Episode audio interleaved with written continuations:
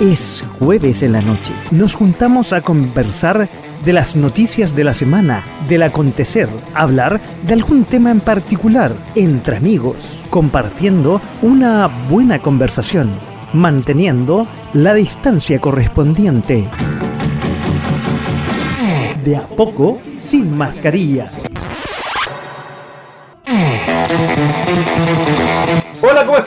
Buenas noches y bienvenidos a otro de a poco sin mascarilla. Estamos en .fm.cl, un, nuevo, un nuevo jueves, quiero decir, a las 22 horas.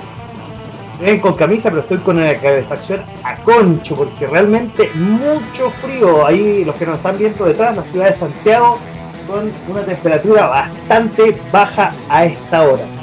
Una noche con eh, onda polar, onda polar loco, eh, fría, fría, fría. Ya estamos en eh, Facebook, ya estamos ya conectados en Facebook también, como siempre pueden estar viendo en Twitter, en la dirección que está aquí abajito, slash.fm, también en Twitch, la red de los millennials, donde ya tenemos más de 5.000 seguidores. Nos vamos a conectar a Instagram, nos vamos a conectar a Instagram ya lo vamos a hacer, ya lo vamos a hacer, ya vamos a estar conectados a Instagram, nuestro WhatsApp, si quieren comunicarse, 569 49 31 40 59 y ya estamos listos para comenzar este de a poco sin mascarilla otro programa de jueves donde hoy vamos a ver eh, todo lo que tiene que ver con el resumen de mayo. Y un poco en la primera hora vamos a estar viendo aquí, según pauta, según el sorteo, la cuenta pública, la primera cuenta pública del presidente Boric el día de ayer. Otra cosa que vamos a tocar, todo lo que está pasando con la macro zona sur. Se olvidó la zona, la, macro zona norte, ¿eh? los inmigrantes, eso ya están en el olvido. El estado de emergencia, que no está en estado de emergencia. La violencia en Santiago con los vendedores ambulantes en Ney la muerte de una periodista que nos alcanzamos a tocar el mes pasado, la quema de buses, los estudiantes de Limba, eh, los bonos de, la parafina, el, el, MECO, ojalá que lo alcancemos a, tocar, lo que tiene que ver con eh, este abuso económico de Metrogas. Y si alcanzamos en lo internacional la matanza en Texas, también la matanza que fue hoy día en un hospital. Y eh, todo lo referente al juicio con Johnny Depp que lo ganó. No vamos a decir nada y para eso tenemos un hombre experto que nos acompaña cada mes para resolver todas las inquietudes, ver todo lo que está pasando en eh, Chile y el mundo, especialmente Chile, un experto a esta altura que ustedes lo pueden escuchar eh, todos los martes, los lunes, todos los martes a las 22 horas en la capital de los cines y si no lo escucharon el martes, a las redes sociales y los domingos a las 22 también se vuelve a repetir. ¿Cómo estamos, profe? Muy, muy, pero muy buenas noches. Y así tarde. Bueno, puede ser tarde, mañana lo mismo cuando nos estén escuchando, ¿no? ¿no? Claro. ¿Cómo estás, Paco? Muy buenas noches y a toda la gente de .fm.cl. Estamos acá nuevamente para un gran resumen del mes de mayo. Ven bastante movido. Oye, y esta se nos va a hacer poco, yo no sé si vamos con una parte 2 la próxima semana, porque como ya te dije, la primera media hora lo vamos a dedicar a este gran anuncio del presidente Gabriel Boric, que, a ver, yo he hablado con muchas personas y como relato parece que estuvo muy, pero muy bueno, a mucha gente le gustó, pero del, del dicho al hecho hay mucho trecho, como dicen por ahí. Efectivamente. Nuestro querido llamado líder supremo se mandó un discurso de aquello, fue una promesa campaña más que nada. ¿Sí? Pero mira, sí, fue una promesa campaña, pero ¿qué tanto más también se le puede pedir? Si cuando tú tienes tu primera cuenta de tu primera cuenta pública, en el fondo lo que estás haciendo es hablando de lo que ocurrió durante el gobierno anterior. Tú llevas cuánto gobernando, un par de meses, y el resto es lo que hizo el gobierno anterior. Entonces, mucho limpio que se pueda sacar de esta cuenta pública no hay. Más que nada las promesas que tiró al voleo, eh, una campaña así como escójanme, escójanme de nuevo. Oye, pero bueno, a ver, en la pauta tú verás que, a ver, yo destaqué cosas, y perdón que me cambie y que no los mire, pero es que el trofeo lo tengo acá, no lo tengo, no, errores técnicos que pasan, y pido las disculpas. A ver, eh, puntos en educación, cultura, pueblos originarios, eh, niñas y niños y adolescentes, pero debería ser niños, niñas, niñes, vivienda, salud, seguridad, fueron algunos de los aspectos de la ceremonia. El mandatario anunció 12 nuevos cuarteles policiales y 5 mil millones de pesos para equipos de carabineros, entre otras cosas. Cada habitante de nuestra patria eh, mayor a 65 años tendrá derecho a una pensión básica garantizada por el Estado de al menos 250 mil pesos. Esas son tres medidas que tengo en la pauta. Tengo, hay, más que vamos a ir conversando, pero empecemos por, por esas tres. Ya, la primera, una gran frase. Dice que va a instalar más carabineros, pero ¿de dónde va a sacar carabineros? O sea, va a sacar más cuarteles, pero no hay carabineros. Estos mismos se encargaron de destruir todo eh, requisito, todas, todas ganas que tuviera la gente de, de pertenecer a carabineros. Por lo tanto, no va a tener carabineros con qué llenar esos cuarteles. O sea, palabras al aire, palabras de linda crianza, palabras al voleo. Oye, pero entonces estos son como los como los hospitales de Bachelet, muchos hospitales Una cosa sin médicos, digamos, haciendo la, analogía. Y aquí tenemos, a ver, justamente lo hemos conversado a lo largo de todos estos meses, que este gobierno está pagando sus culpas con respecto a la, a la autoridad y a la violencia. Eso lo vamos a ir tocando también, que es punto que está más adelante. Pero claro, está ¿quién va a querer, creo que lo, ya lo, hemos tocado, quién va a querer entrar a la institución de carabineros si eh, básicamente eh, con lo que dijo este, este mismo grupo cuando eran diputados y con todo lo que pasó también con todos los desfalcos económicos, eh, el, el, apoyo a carabineros ha caído del 10 al como 2%, al 2%, al 10, a 2 puntos, una cosa así, no más que eso no, no digamos que a dos puntos, pero sí ha bajado bastante. Bueno, por lo menos se sigue manteniendo más alto que el Congreso. aunque le duela, la gente todavía sigue confiando pero es que el punto de comparación es odioso. sí, sí, sí, sí. Eh, permíteme esa licencia, permíteme esa licencia. Bueno, ya, está bien. Pero efectivamente, o sea, la gente, o sea, el, su sector político se encargó de vilipendiar a Carabineros la vez que pudo, y entonces, claro, ahora vemos que, eh, como nunca, los cupos para las escuelas de suboficiales y oficiales no se llenaron. Entonces, no van a salir carabineros, van a salir más carabineros jubilados de los que están entrando.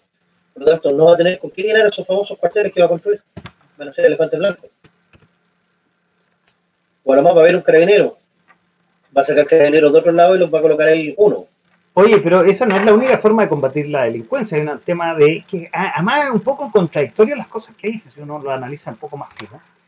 Porque, a ver, la cuenta pública es una, una, es una son promesas, pero tienes que llevarla a cabo y la violencia no solamente se eh, combate con más carabineros, como estamos diciendo, sino también con eh, acciones y, leyes.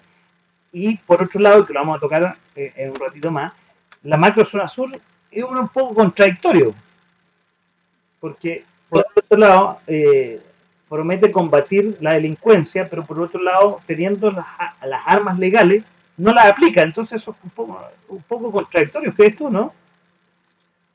A ver, es que cuando hablamos de la macro zona sur, no hay que olvidarse que para ellos es el Gualmapu y un conflicto central eh, en el cual nosotros somos los invasores, por lo tanto, hay otra mirada, hay, otra ideología ahí que tiene que ver con permitir todos estos movimientos revolucionarios, precisamente porque son afines también a su propia causa, entonces no nos van a perseguir. da lo mismo que tenemos de carabineros, por ejemplo, Antofagasta, y dejemos sin ningún carabinero en la zona de Temucucuy, por poner un ejemplo. para ellos el, el, tema no pasa precisamente por carabineros y que se acabe ahí la, la delincuencia. Para ellos no es delincuencia, partamos a base. Entonces, ¿qué más se puede hacer ahí? Oye, aquí, bueno, leyendo un poco más eh, eh, en detalle, hay varios eh, anuncios en derechos sociales, hay varios anuncios no, no, tiene sentido que nos vayamos punto por punto, si no terminaríamos quizá esto a las 3 de la mañana. Mejor democracia, justicia y seguridad, que un poco lo que estamos hablando, medio ambiente, eh, de ahí tenemos eh, esos puntos principales en el, fondo. Y, lo que decía, además de eso, bueno, eh, también que suena muy bien, y, pero suena en el relato muy bien, y yo creo que mucha gente está de acuerdo, y vuelvo al tiro con Carabineros, que era lo que te decía también de las pensiones aseguradas, que al menos ser 250 mil pesos. Entonces, a ver, las dos cosas, puntos que hasta el momento hemos tocado, y como tengo otros puntos en la pauta, eh, los relatos, eh, suenan así, relatos, o sea, no es una lista de supermercado que promete mucho, pero parece que en la injundia hay que echarle más, eh, no solamente sopa a la cazuela, hay que echarle más injundia, hay que echarle más carnecita. Es que efectivamente, o sea, si vemos toda la lista de lo que se quiere hacer, lo primero que uno dice, bueno, ¿y de dónde diablos sacamos la plata? Porque efectivamente se están prometiendo el cielo y la tierra, pero no hay fondos para ello. Ah, bueno. Por ejemplo, 450 lucas para cultura, aumentar a 250 lucas la, la prisión básica solidaria. Todo eso requiere fondos. ¿Y esos fondos de dónde van a salir? Vamos, le vamos a cobrar impuestos a los super ricos, y eso va a durar para cuántos, seis meses. ¿Y quiénes van a ser los siguientes super ricos? Y así sucesivamente. Bueno, es un buen punto que tocaste, que viene la reforma tributaria, que viene antes del plebiscito todo esto. Eh, entonces es clave, y, lo dijeron ayer antes de terminar la, o perdón, después de terminar la, cuenta pública, es la reforma tributaria, que no sabemos claro cómo viene.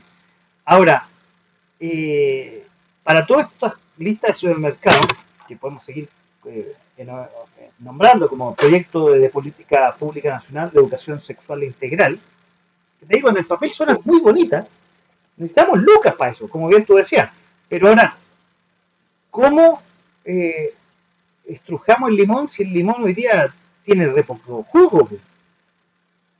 Claro, ya no queda. Entonces, lamentablemente, estamos ante una, como tú dices, una lista de supermercados. Y ojo, que yo tengo ahí mis mi resquemores con el tema de la reforma tributaria. Van a querer hacer lo mismo que hicieron en el año 99 con Lagos Lavín. Acuérdate que cuando Lavín estaba punteando la encuesta, que pasó durante un tiempo muy cercano a las elecciones, durante el gobierno de Frey tiraron las reformas laborales. Y obviamente eran una reforma malísima. Y eh, de hecho, esa vez la UDI las votó en contra, de una forma bastante consecuente, pero eso a la larga le terminó costando la elección, porque la, izquierda le echó la culpa a la derecha, a la derecha, que la derecha no quiere avanzar en cosas sociales. Entonces esto mismo va a pasar con el tema del plebiscito. Van a tirar la reforma, lo más probable es que esa sea rechazada, porque va a ser estúpidamente inalcanzable, y alguien con dos dedos de frente va, la, va a rechazar esa, esa reforma. Mira, ni siquiera he leído, pero te lo aseguro que va a ser así. Y después le van a echar entonces la culpa a la derecha diciendo que la, derecha no quiere reformas sociales y que por lo tanto hay que votar a prueba. Es como una táctica desesperada que utilizan, pero teniendo el poder la pueden utilizar. Es una carta que, se va a jugar. Pero mira, quiero plantearte, quiero plantearte lo siguiente una cosa que, con respecto a la, recaudación fiscal, a la nueva propuesta que va a haber, que no se sabe todavía cómo va a ser. Por un lado, y yo creo que, a ver, eh, eh, es claro que se necesita eh, recaudar fondos para cualquier iniciativa. Pero por otro lado, y ayer lo que en ningún momento se habló, por lo menos lo, lo que escuché y lo que leí preparando la pauta, es sobre la famosa convención constituyente y la constitución que ya se está cerrando. Como que ayer no se tocó, creo. Corrígeme si me estoy equivocando. No, me parece que no. Que, por un lado, parece súper bien, y yo creo que el empresariado que ayer se invitó, estaba muy contento por lo que escuchó, estaría de acuerdo con, eh, eh, con esta reforma tributaria, pero por otro lado, en el horizonte se ve una convención constituyente que ya hemos conversado y vamos a seguir conversando a lo largo de que se acercan los meses, no es una cosa que digamos que es muy favorable a la inversión privada, de hecho a la propiedad, y es, más bien reformista, maximalista y hacer la casa de nuevo. Entonces, es a mí, modesto punto de vista, es medio contradictorio lo que, o sea, hacer una reforma más una cosa que por a, a lo lejos se ve que puede ser bastante perjudicial y desincentivador a la inversión y, como te decía, a la propiedad privada.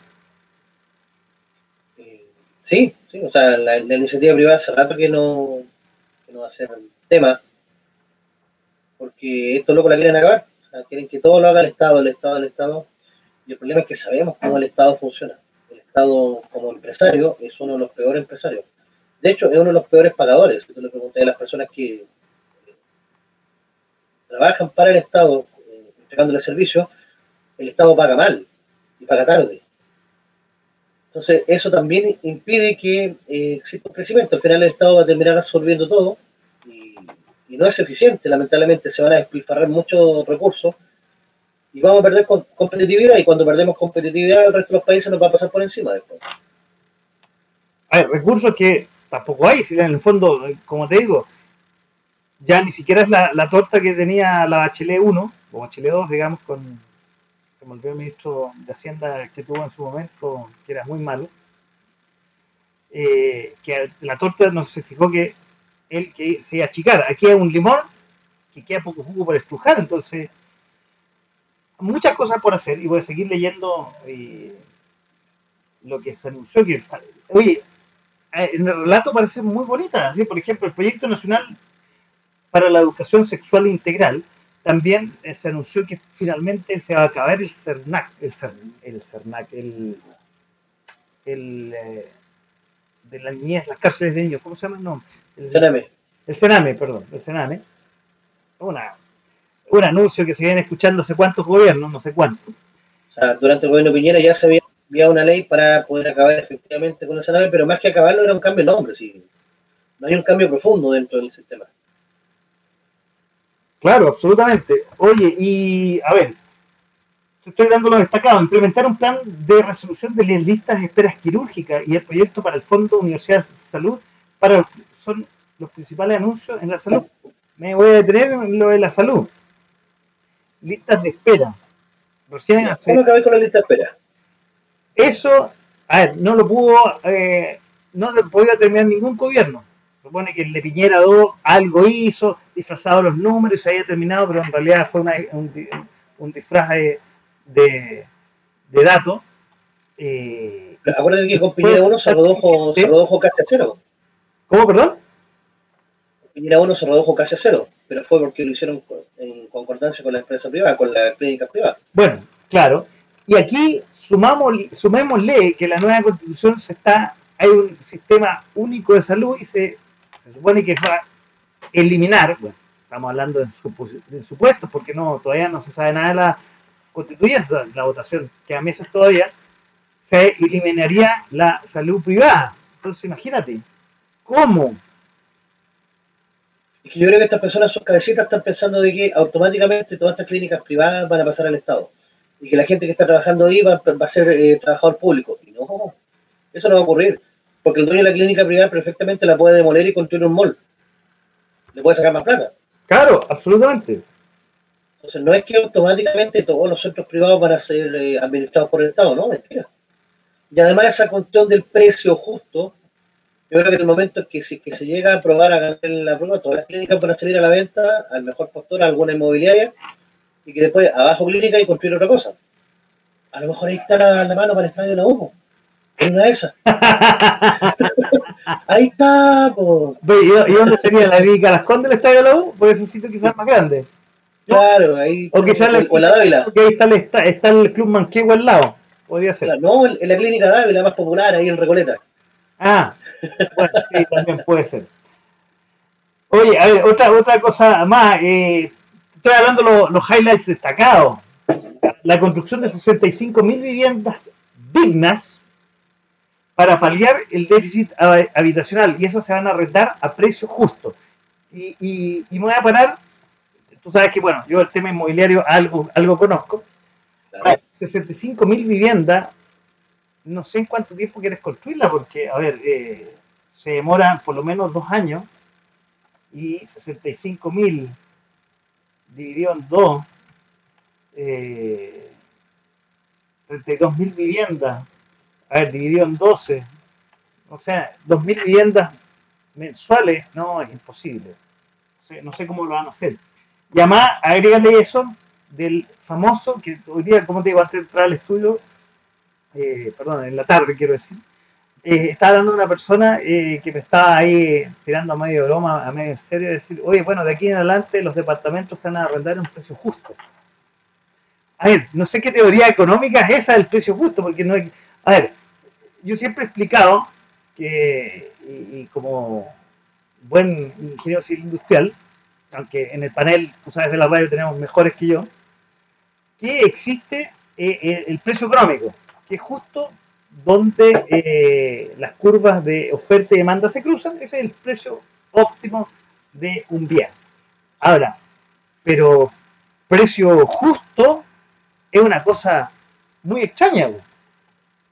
Lo que tú dices, ¿cómo se mide? De demanda cuando se cruzan es la famosa mano invisible que, hablan, que habla Adam Smith, donde nadie le pone la pistola en la cabeza por comprar ni por vender. Entonces, eh, cuando se habla de que la regulación del precio se da por esto, tiene que ver más que nada eh, con este sistema en que la gente está dispuesta a comprar y la gente está dispuesta a vender, que es como teoría económica básica. Pero el concepto de precio justo sería, por lo que yo tengo entendido, no estoy seguro, a lo mejor me estoy pegando un carril, lo hizo con anticipación, pero por lo que yo tengo entendido, es que se va a considerar cuánto gana esa persona, cuánto va a ser la renta per cápita de la familia, y a raíz de esa renta per cápita de la familia es lo que se le va a poner de arriendo. O sea, unos van a pagar más y otros van a pagar menos por la misma vivienda.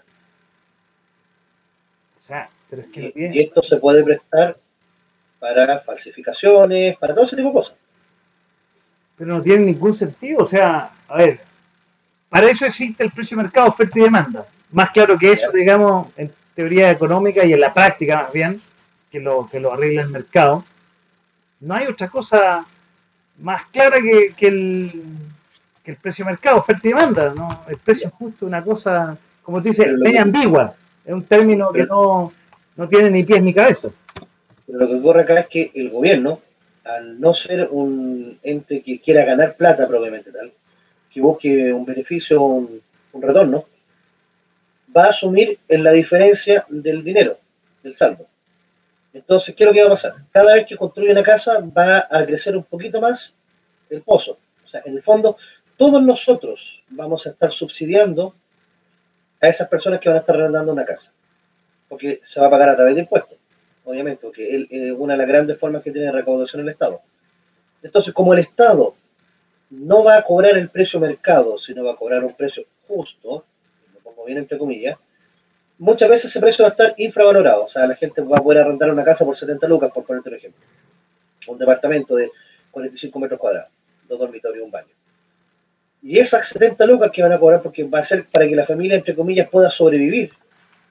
El resto de la plata la pondría el Estado. Y acuérdate que van a ser arriendos, ya, la gente no va a tener sus casitas. Y aunque el Estado te la dé, entre comillas, te la, te la preste, por así decirlo, eh, al momento de morir, esa casita va a pasar nuevamente al Estado que la irá a refaccionar un poco y entregársela a otra persona. Eso sería con la nueva constitución. Pero en la actual, ellos podrían, entre comillas, cobrar ese arriendo, pero el, Estado no va a ganar dinero, por lo tanto no va a tener cómo recaudar para construir más casas. La única forma de hacer eso va a ser a través de impuestos, o sea, inyectándoles constantemente recursos. Mira, es como lo que pasa con el Transantiago. Acuérdate que al Transantiago todos los meses le están inyectando recursos, porque el pasaje no está sincerado el precio, no es lo que se debería cobrar. Entonces se les subsidia a las distintas empresas para que entreguen el servicio. A ver, pero por, otro lado, a ver, estas esta 65 mil viviendas, en el fondo no, no van a ser, porque todavía no estamos con la nueva constitución, o estaríamos entre medio, es una cosa media antigua. Eh, ¿Serían o no eh, del Estado o serían como las tradicionales con subsidio habitacional? ¿Cómo, será? si, si, te dice arriendo a precio justo, significa que van a ser del Estado. Ah. casa nunca van a ser tuya. Ya, perfecto. Y en la medida que cambie, por ejemplo, yo lo veo así, no sé si estoy 100% seguro, por eso lo digo con anticipación. Pero no sé, por el caso ponte tú que, no sé, estás ganando 400 lucas, cercano al sueldo mínimo. y, te dicen ya, un sueldo, o sea, un arriendo justo, pues ustedes son 100 lucas. Y de repente yo me cambio de pega y empiezo a ganar un millón. ¿irán a subir la renta? ¿Se va a actualizar automáticamente?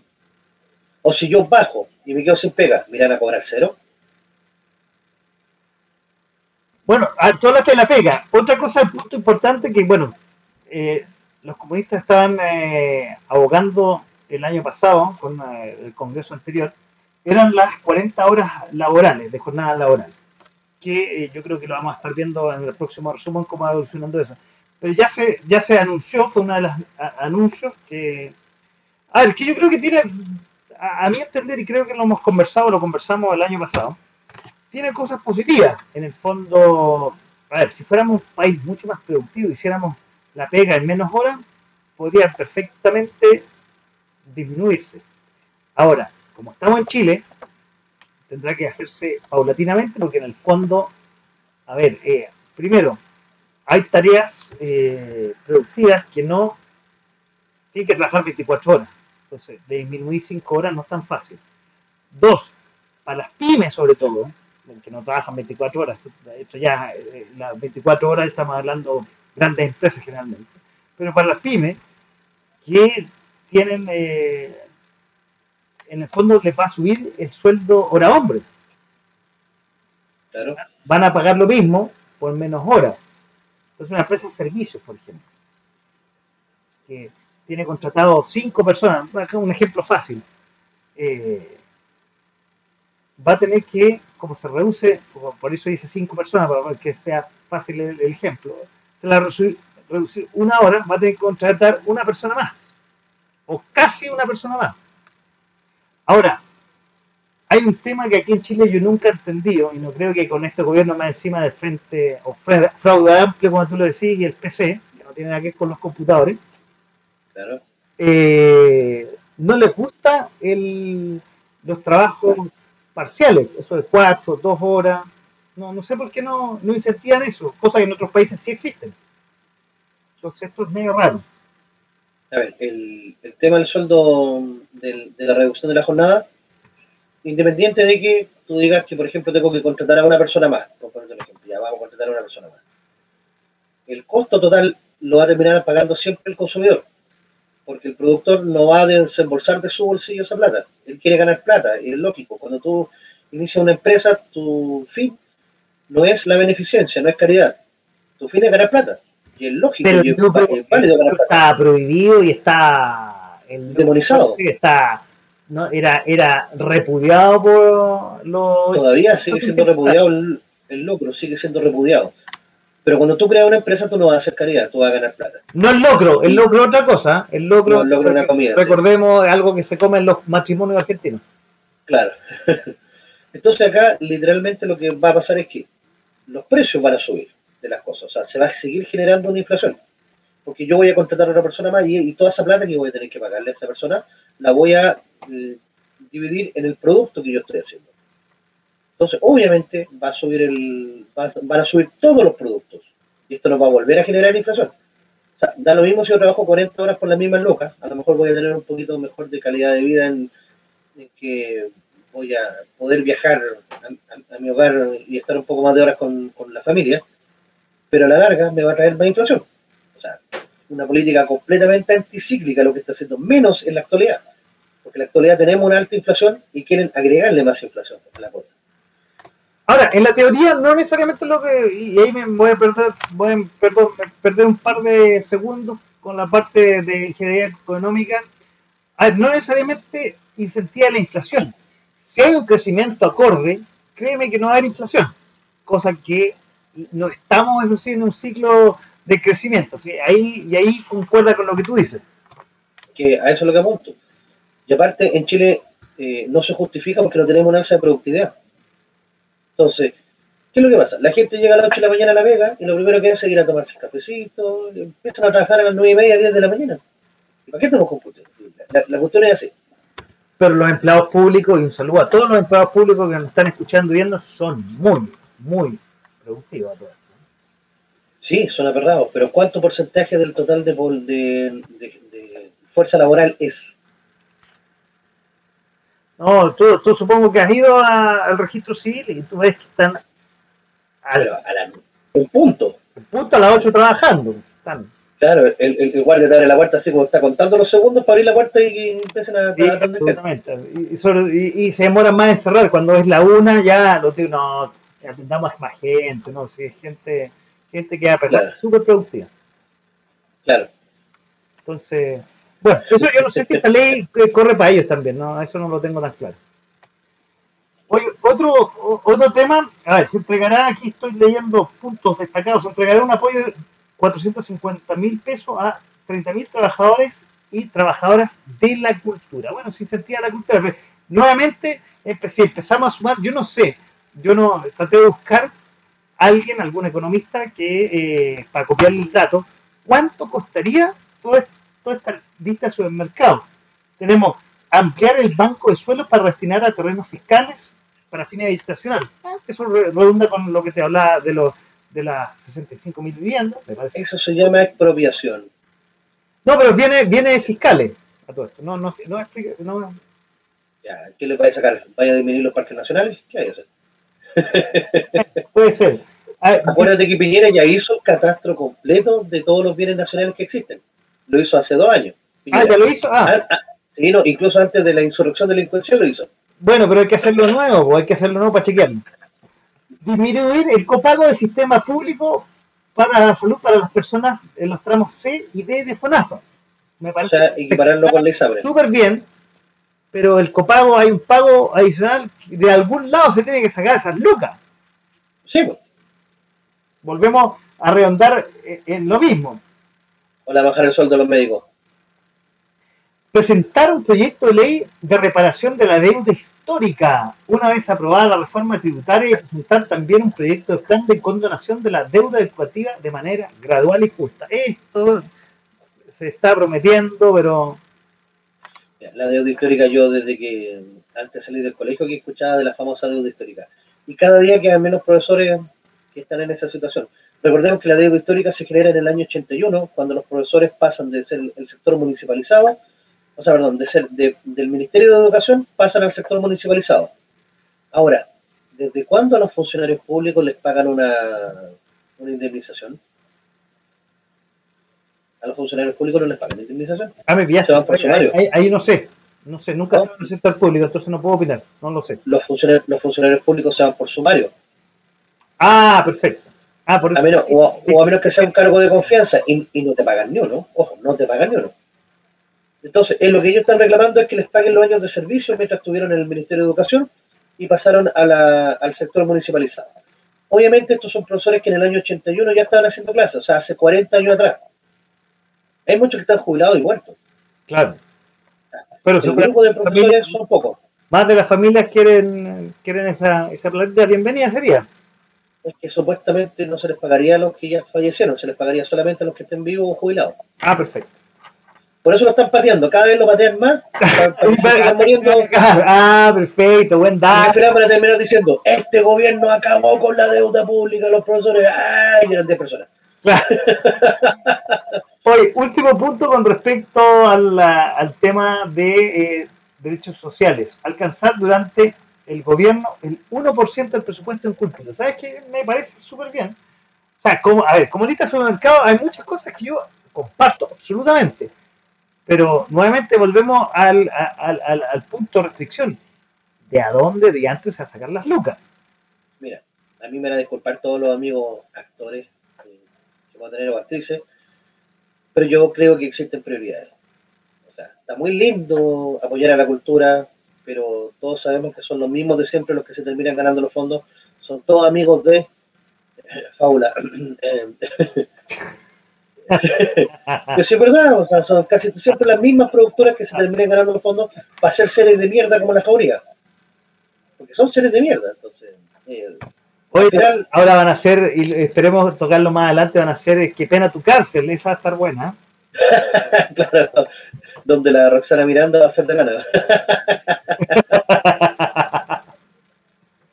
Entonces, claro, existe este 1% que se habla de, del PIB en cultura, claro, Mira, en otras condiciones yo la apoyaría, pero a full. Pero tenemos tantas prioridades en este momento que no sé si esa sea una prioridad. Incluso el bono de las 450 lucas para los actores, yo creo que es un pago para el apoyo a la prueba. Ah, Ah, claro. Sí, ¿Verdad que son los primeros que, que llegaron campantes y cantantes a apoyar ahí en el, en el Museo de Bellas Artes a aprobar el, la gran nueva constitución? Y la verdad, no sé si habrán leído el mamarracho que hicieron, pero pero da lo mismo, total van a ser 450 loquitos. Claro, sí da lo mismo. ¿eh? Sí, es como un, es como esto de los influencers. Claro. A esto, perdón, un paréntesis, yo, eh, que lo podemos comentar, eh, si quieres, en off o más adelante en otros programas. Me llama la atención eso, ya que tocaste, tomamos la, la constitución, ¿qué significa apruebo para reformar? Una cosa, pero bueno, era un comentario. por favor, y el que pueda lo escribe ahí en las redes sociales. También acuérdense que estamos en, eh, en WhatsApp, que lo pueda escribir, ahí está el WhatsApp, lo pongo. ¿Qué significa y qué, para que nos, para que me, a mí, yo soy un poco ahí limitado para entender qué es aprobar para reformar? Pero si te acordás que en, en el plebiscito de entrada también estaba el concepto de yo apruebo para, o sea, yo rechazo para reformar. Sí, claro. Y ahora estás tirando al revés. no que no tiene bien ni cabeza. Ahora, es raro porque, a ver, si está una constitución nueva, ¿para qué quiere reformarla? por eso, o sea, es como decir, ya no importa el mamarracho, ellos mismos están reconociendo que es un mamarracho, dicen, ya no importa el mamarracho que sea, saquémosla adelante y después en el camino la vamos mejorando. Y bueno, y estar con candado, pero como digo, quiero, quiero que no toquemos eso, vamos a tener varios programas para ir tocando, para ir tocando eso. Oye, punto de mejor democracia, voy, voy, voy enumerándolo y ahí Ahí vamos a implementar la política, eh, implementar la política nacional de migraciones, llevar a cabo la estrategia nacional de la integridad pública. ¿Qué es eso? Integridad pública. ¿Qué significa eso? Ah, ya, estamos claritos. es raro. Ingresar un proyecto de ley que resguarde la libertad de prensa. Tengo miedo a ese proyecto. Sí, porque yo creo que existe la libertad de prensa porque hay un proyecto nuevo. Crear nuevas oficinas locales de la niñez durante el periodo de este gobierno. Ah, parece bien. Más platines clean que hay que sacar. No, al revés. No es clean, sino es para, atrás. Hay que a algún lado hay que sacar plata. Claro. Impulsar el proyecto de ley de envejecimiento positivo. Eso seguramente son luquitas. Que normalmente no tengo idea dónde a salir. ¿A qué le llamáis envejecimiento positivo? Esto me gusta. Duplicar, atención, el presupuesto de compra de tierras en el marco de la ley indígena comparado con el 2021 para el marco del plan Buen Vivir.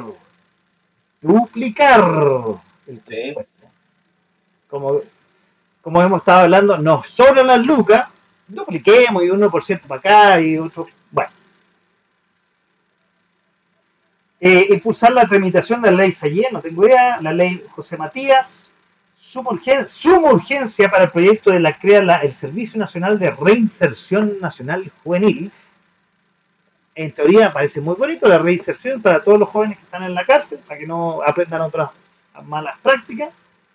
Y el plan de busca a los desaparecidos de la dictadura. Todavía sigue dando rédito eso. Todavía ejecutar la agenda de integridad de verdad, justicia y reparación a las víctimas del contexto del estallido social. Oye, espérate, espérate. Colocar plan de búsqueda de desaparecidos en dictadura y abajo ejecutar como que no pega ni junto. no me hagáis reír a fumar agua. Bueno. Sí, en realidad, eh, Suena, suena raro, ¿ah? suena raro. Sí. recuperar y valorizar los sitios de la memoria. Mm. ¿Para qué, ¿Para qué? Es pura plata. Aquí es, Nueva plata. Para los amigos. Plata mal gastada nuevamente. Impulsar la aprobación y realización de indicaciones sobre la ley del derecho de las mujeres y a vivir una vida libre de violencia. Otro eslogan impulsar el proyecto sobre la ley responsable parental y el pago efectivo de pensiones, alimentos ya presentada y publicar el Registro Nacional de Deudores de Pensiones. Yo creo que de es así. eso es así. Esa, la ley Papito Corazón, está muy buena. Todo me apoyo y que le saquen de los fondos de pensiones, de donde sea, pero el desgraciado tiene que pagar. Sí. Absolutamente. Eso, de lo que he leído hasta el momento, 10 puntos. Una, una, una. Actualización de los protocolos de violencia de género al interior de las ramas de las Fuerzas Armadas. No está mal eso. Pero, No está mal. Justicia y seguridad. Presentar indicaciones al proyecto de ley en trámite que crea el Ministerio de Seguridad Pública, Protección y Convivencia de la Ciudadanía para salvarle el puesto a la- bolita más. Bueno, pero mucha gente, a no es para saberle el puesto a la, a la Isquiasiche, sino mucha gente, daban a hablar, eh, han hablado de presentar un Ministerio de la Seguridad. Más platitas que hay que ponerse. No es Sí. más. Y Ojalá sirve, no sea, digamos, un gastadero de plata más. Profundiz a ver, re- eh, presentar la reforma a carabineros. Cuento, sí, re- muy bonito. Profundizar la redistribución de las policías. Va relacionado con el anterior.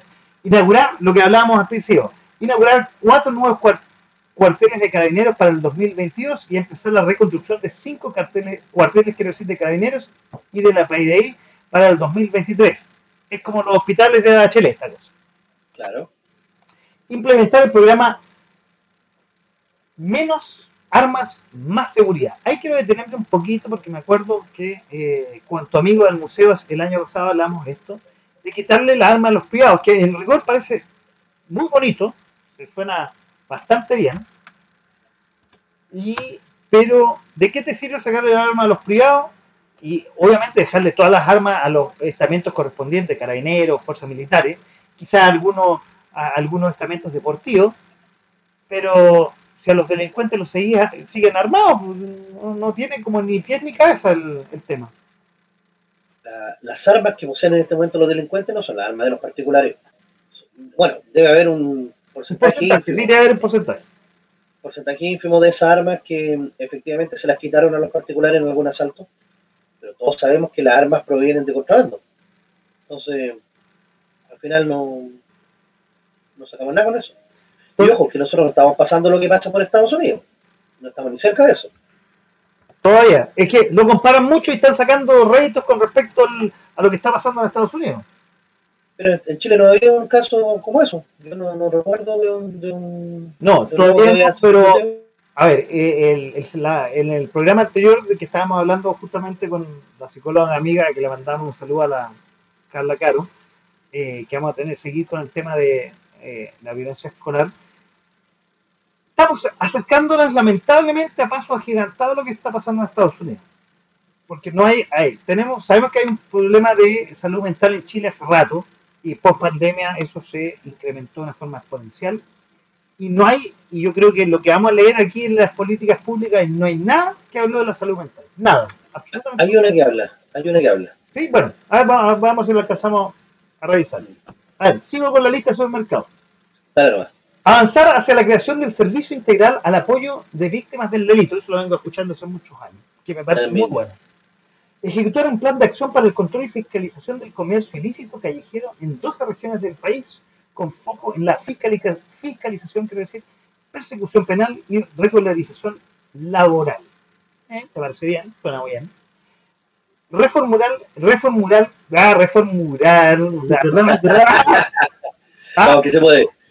reformular, eso quiere decir, el programa de apoyo a las víctimas de la violencia rural, que no sé qué tiene. Claro, hay, O sea, ¿para qué, nombran dos veces si podrían meter el, el que nombré recién de ayuda a las víctimas de delito con la violencia ru- rural?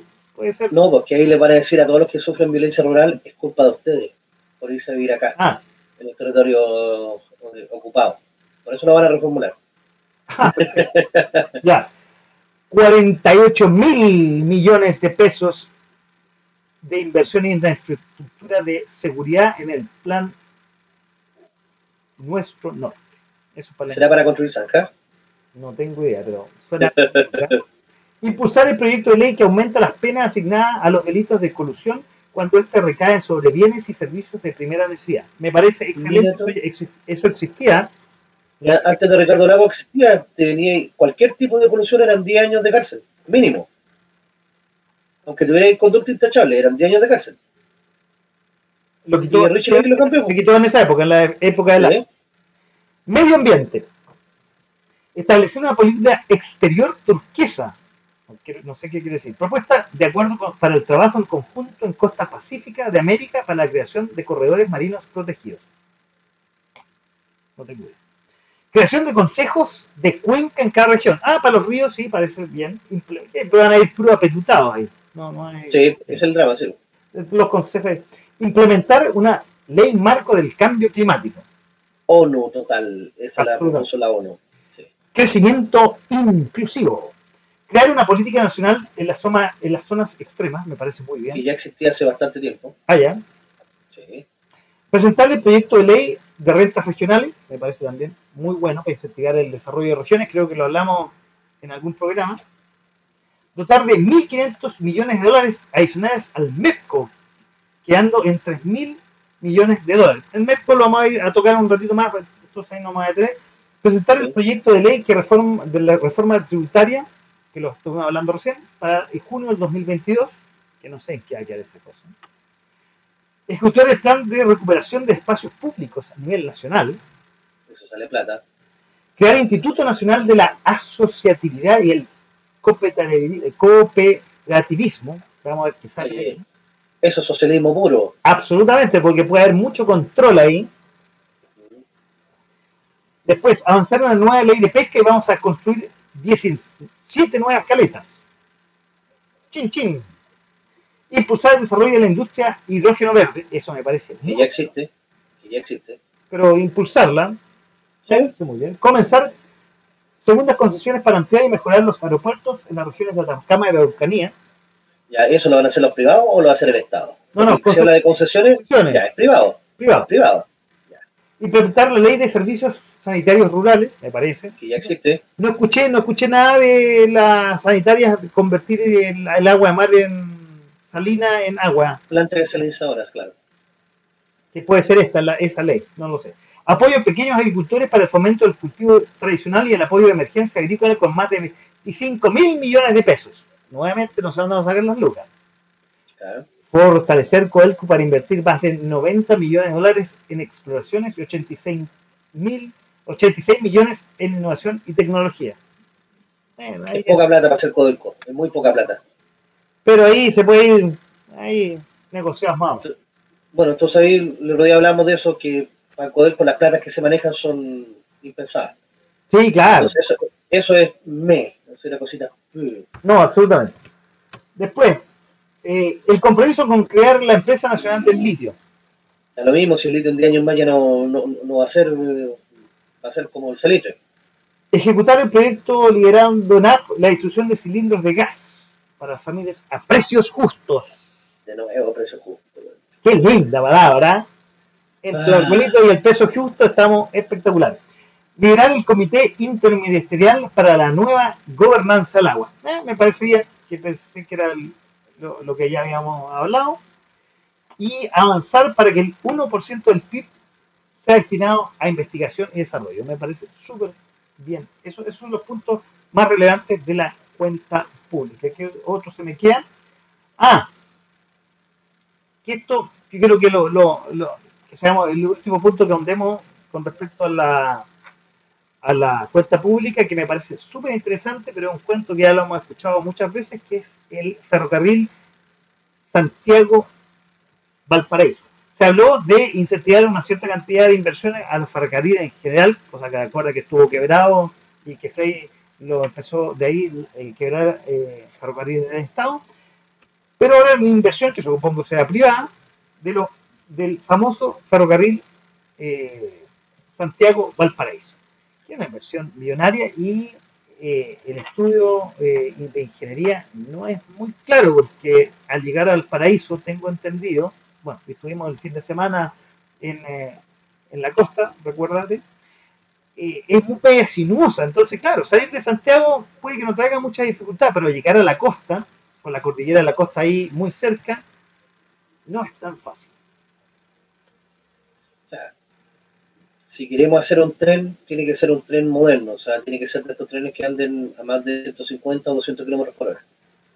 Y que las paradas tienen que ser Curacaví, Casablanca, eh, Placilla y Viña, o sea, Valpo. O sea, muy pocas paradas para que sea efectivo, o sea, para que el tren agarre la velocidad que corresponde. Y además, eh, el problema es que tiene que ser rentable. Ahí te creo que está el gran drama. ¿Cómo tú haces que sea rentable? Porque primero tienes que pasar por la cordillera, por los cordones de la cordillera acá adelante, eh, como por ejemplo el, cordón que está cerca del túnel de Prado. Después tienes que pasar de nuevo la, la Costa Zapata y después la cordillera de la costa propiamente. Entonces serían muchos túneles los que habría que construir para que el tren fuera válido, por así decirlo. Ahora, si ese tren también se va a encargar de hacer carga, o sea, traer todos los containers que hay desde Valparaíso para acá, podría ser rentable. A pesar de que eso ya se hace por San Antonio. Ahí ya, se, eh, ahí es otra cosa, efectivamente. Si, aplicamos carga como en casi todos los transportes, de hecho, te, te comento y complementando, cuando la empresa LAN hace un tiempo atrás estuvo, y antes de la pandemia estuvo más o menos complicada, eh, y hacía en la ruta, eh, eh, cuando digo ruta norte, en, Miami tenía su hub y disminuyó un poco la venta de pasajes, convertía mientras los aviones estaban parados, porque, a ver, para explicarle un poco a la gente, los aviones que van Santiago a Miami, y a su vez los que vienen del norte o de Europa, quedan todo el día parados aquí. No, perdón, los de Europa vuelven inmediatamente, pero los que van a Miami, generalmente, o los que van a Nueva York, o Los Ángeles, se quedan ahí, no vuelven. Esperan la noche, o sea, esperan que la noche, porque me, voy a ordenar. Vuelan de noche y aterrizan de día, en la mañana. Y vuelven a la noche siguiente, o sea, están todo el día parados. Entonces, lo que hacía LAN eh, en su momento en, Miami, reconvertía el avión y lo aplicaba por carga para todo lo que era el Caribe. Entonces el avión volvía a las 7, lo volvían a reconvertir a pasajeros y, y volaba a la noche. Y ahí se justifica todo. Claro, ahí se justifica la inversión y todo eso. Imagínate que eh, FEPASA está haciendo los trayectos de, mercancías desde San Antonio hasta Santiago. De hecho, hay un puerto seco a, la, salida de Santiago el cual se llena de containers que están trayendo directamente con todo lo que se está descargando en San Antonio. Recordemos que San Antonio ya superó en cuanto a tonelaje a Valparaíso, en cuanto a carga y descarga. Tiene más grúa y los productos están llegando directamente allá, ya no están llegando tanto a Valparaíso. Sobre todo que, el, en San Antonio tiene la carga el cobre de, la minera del teniente. Del teniente. Tienen ellos un, un molo aparte, exclusivo para eso. Pero además hay dos monos extras en los cuales van llegar los barcos de mayor cargaje. El que viene de Andina también. ¿Pero de Andina no sale por Valparaíso? Parte, pero parte sale por San Antonio. Y no me y corríjanme los que nos están escuchando bien. Sí, sí, porque si es de, o sea, Andina tendría que cruzar mucho lo que hay que cruzar hacia abajo para poder sacarlo por San Antonio. Pero por eso se hicieron rutas especiales. wow. wow. Entonces, y yo he visto los trenes pasando, por ejemplo, no sé, pues, por Milipilla, trenes largos llenos de containers. Y claro, eso estaría justificando en este caso mantener esa línea activa. Pero tampoco digamos que son trenes rápidos, trenes bala o lo que se quiere implementar acá. Ahora, el concepto de unir Chile por trenes tampoco es rentable. de hecho, por algo las líneas de trenes se extinguieron. Y no es un lobby de, de los buses, porque ahora viajar dentro de Chile es barato si tú sacas el pasaje, mira, voy a hacer el ejercicio en este momento, mira, voy a buscar. Ya. Bueno, mientras tú haces el ejercicio, pasemos al siguiente tema para eh, ser productivos en el tiempo del programa. Y pasemos al otro tema, que es eh, lo que está pasando en la macro zona sur y, eh, y esto enredo del estado de emergencia, si estado de emergencia completo o estado de emergencia acotado. A ver, recordemos que esto de la Araucanía hace mucho tiempo que está eh, con, con temas y en los últimos años, y sobre todo después de los estallido social, se ha recrudecido. Hay una, por decirlo, mafia ahí de gente que se está apoderando del terreno de forma bastante violenta, está echando a la gente, la está matando, hay, hay quema. Y ningún gobierno ha sido capaz de, eh, de, tomar el, el, toro por las astas de hecho, eh, el estado de emergencia en la zona Mayo Sur, eh, el decreto de Boric, que se eh, reactivó este lunes, solo permitirá que un 64% de los puntos controles que fueron aplicados en, el gobierno de Sebastián Piñera sean aplicados ahora. paso a leer mientras el, profe está tú dime cuando estés listo ahí con el, con el, con la cotización ahí de, de los trenes. De los trenes. Pero me parece que Santiago Chile como 15 lucas. ¿Cómo, cómo? Eh, 14 lucas Santiago Chillán. Ese es el valor del tren. Ah, ya. No digamos que un tren tan rápido tampoco. No, pues pasa todas, son 8 horas si no me equivoco, ¿no? Ya no está el garantizado 4 horas 15. No, claro.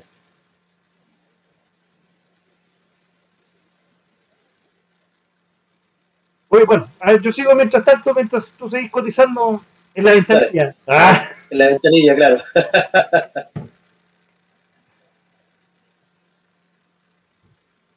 Nos vamos, a ver, sácate una a, la macro zona sur, pues tenemos, porque el siguiente tema que estamos tocando esta noche en De a poco sin mascarilla, aquí en .fm.cl. Oye, yo voy a seguir comentando esto. A ver, el decreto de emergencia. A ver, ya, ¿lo tenéis? ¿Sí? ¿Lo tenía o no? No, ya. A ver. El decreto de estado de emergencia para el biobío y la volcanía ingresado este martes a Contraloría buscará restablecer el libre tránsito en la zona. Esto traduciría en que las Fuerzas Armadas podrán apoyar a las policías en controles vehiculares que construyeron, que constituyeron, perdón, quiero decir, un 64% de las labores realizadas durante el estado de excepción constitucional, que rigió hasta el 26 de marzo. Los principales beneficiados con la medida serán quienes transiten por seis rutas que concentran los ataques, que harían fuera los controles a personas y el acompañamiento a las policías en el cumplimiento de órdenes judiciales. Ahora, eh, va, se me fue, se me fue el profe. Se me fue el profe. Voy a seguir leyendo esto mientras se, se eh, mete de nuevo. Oye, eh, quise observar este decreto, que el estado de excepción constitucional de emergencia, eh, anunciado en la noche del lunes por la moneda, fue ingresado a Contraloría, como decíamos, y fue la respuesta del gobierno de Gabriel Boric a la crisis de Gabriel Boric, que decía, a la crisis que registra la macrozona sur, que derivó en protestas organizadas por contratistas forestales, camioneros, a principios del mes pasado. ¿Se acuerdan que no alcanzamos a tocarlo? porque en el resumen del mes pasado tocamos otros temas. Eh, falta de apoyo eh, parlamentario desde Apruebo y inclinó a la moneda a desistir del proyecto de Estado intermedio, adelantando por el adelantado por el presidente Gabriel Boric, que implicaba declarar a los caminos como infraestructura crítica susceptibles para el resguardo de las Fuerzas Armadas, sin necesidad de recurrir a la declaración de un Estado constitucional. ¿Qué dice más menos el decreto? En los 10 considerandos que el gobierno justificó la declaración del estado de emergencia, se sostiene que hemos eh, tenido un aumento de actos violentos en las rutas, especialmente en la región de la Araucanía y las provincias de Arauco y del Biobío en la región del Biobío. Ahí tenemos de nuevo al profe y vamos a seguir tocando el tema de esto que está pasando en la macro zona sur. Esta cosa que es un estado de emergencia, es un estado, pero es una cosa como a media, a la chilense. Profe, estamos de vuelta. Sí, efectivamente, mira. El... abrir la puerta de te el timbre, ¿no? Claro. no, y, me, y me abrí un poquito la chaqueta porque si te puede ver eh, acá atrás tengo la chimenea prendida, entonces ah, ya, está haciendo bastante calor acá ya. Ya, perfecto.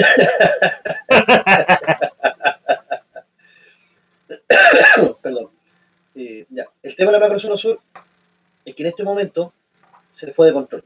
Ya eh, saben la gente que está, que está cometiendo estos actos ilícitos de que no hay una voluntad real del gobierno de perseguirlo.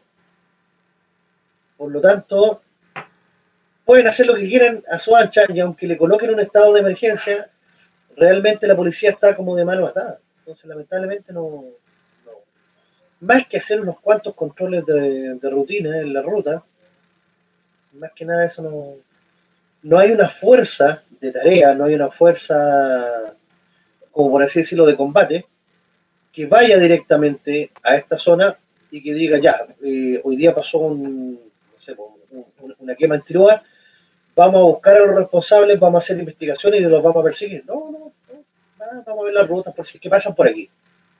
Ahora, Eso es un problema.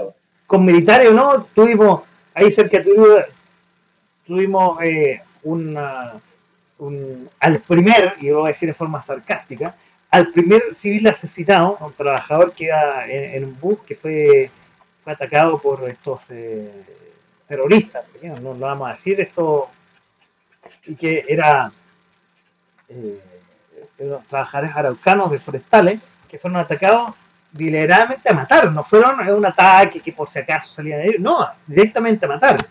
Y como dijo, mal dijo la ministra del Interior, el primer, la primera víctima civil muerta en la Araucanía. Quizás le faltó decir de nuestro gobierno, quizás ese fue el apellido, víctimas civiles hay muchas durante todo este tiempo, empezando por los Luxinger, Luxinger Macay, quiero, quiero decir. Claro, es que yo creo que estuvo el gran problema de, de, la ministra. Lamentablemente ellos eh, se pegó un patinazo pero brutal al decir que esta era la primera víctima civil. A lo mejor lo que quiso decir es que era la primera víctima civil dentro de su gobierno. Pero tampoco después le salió a aclarar. de verdad es insólito. era tan fácil aclarar, aclarar decir, va, perdón, de nuestro gobierno, en nuestro gobierno. Y sale jugando, pero no, ni siquiera, o sea, de verdad que no, que, que, es como complejo. Ahora bien, tú dices, esto es más bien un, no sé si show es la palabra que se lo estoy ocupando mal, para la prensa, por el fondo, a ver, tampoco tienen muchas herramientas y, a ver, yo no sé si un poco contradictorio o no eh, la detención de dos marinos en esta semana con respecto al asesinato de un civil, de, una, eh, de un un araucano, de un, poblador ahí, que no, sabe, no, queda claro si está o no está metido ahí. Lo que queda claro es que el hermano, a mí me queda claro por lo menos que el hermano no era en los tribus muy limpios, que tenía camionetas robadas, tenía armas, entonces es una cosa muy extraña y yo creo que es disonante con lo que se quiere decir que sí, vamos, los militares van a estar ahí, van a estar eh, apoyando los controles en ciertas zonas, porque en otras zonas, eh, sobre todo cercano a Tirúa, que se yo ahí en Lota, queda totalmente al libre arbitrio y arreglense como puedan. Y de hecho, cuando, eh, y con esto termino, eh, cuando asesinaron a, estos trabajadores, había un, grupo de carabineros que quedaron prácticamente solos, cortaron los árboles y estuvieron a punto de ser eh, asesinados por estos narcoterroristas, digámoslo, como son las palabras. Sí, lo que pasa es que ¿qué militar va a tener ganas de estar ahí trabajando, por así decirlo, haciendo su pega, si sabe que a la primera o los van a dar de baja o los van a procesar? No tiene sentido. Entonces, mejor hacérselo leso. Si no hay un gobierno que lo esté apoyando, porque el gobierno tiene que apoyarlo. Y si están en un. Porque recordemos que están en estado de excepción. Pues, o sea, tampoco es cualquier tipo de estado. Aquí, si están los militares en la calle, es por algo. Entonces, si ya está bien, algunos me podrán decir, ya no es la misión de los militares hacer patrullaje o, tomar detenidos, pero si ellos pillan una acción fragante, ellos tienen todo el derecho a, ojo, derecho, tienen todo el derecho a poder actuar. Y tienen que protegerlo, o sea, si esa es la idea. Si no, ¿para qué están? para dirigir el tránsito. Sí, claro, es una cosa, es una cosa muy sui generis, muy, muy extraña. Sí. Claro, y como bien tú dices, la señal es muy mala. A ver, y la señal, acuérdate también que eh, la, la primera vez que se nombró al, al, ¿cómo decirlo? No, el comandante, el comandante de, líder de, de, la zona se le sacó a los dos días por un confuso incidente donde él eh, defendió a un militar que, eh, que mató a, también a, un miembro de la comunidad indígena, por llamarlo así. Son señales contradictorias en el fondo. Esto de la, eh, del estado de emergencia, no, no es estado de emergencia, se me fue el nombre. estado de excepción. Estado de excepción, pero a media es como raro también. ¿Es o no es? Es que es el punto. ¿Se hace o no se hace? Entonces, es una cosa muy extraña, muy, muy, muy extraña. Eh, a ver, también esta, eh, eh, en este mes se habló que fundamentalmente, aparte que lo, lo, lo que se sabe, que el J-Tool prácticamente el líder de la guerrilla y el líder, digamos, de la plantación de droga. le, le dicen como el escobar de la zona y también está relacionado con el robo de madera. Y aparentemente con este robo de madera, nadie controla, y ahí todo cuestionaba el Servicio de Impuestos Internos, que nadie controla, controla eh, dónde va el dinero, dónde nadie hace el seguimiento y la investigación de eh, tanto las guías de despacho, las facturas de la madera y tampoco de dónde salen los fondos. Entonces, eso, eso era una pega que tenía que hacer el Servicio de Impuestos Internos, que si toca Santiago así eso, te cae en el tiro. Y aquí el Estado no está funcionando, no están funcionando los fiscales, no están funcionando los jueces, no está funcionando este estado de excepción a media, impuestos internos que parece que no controla.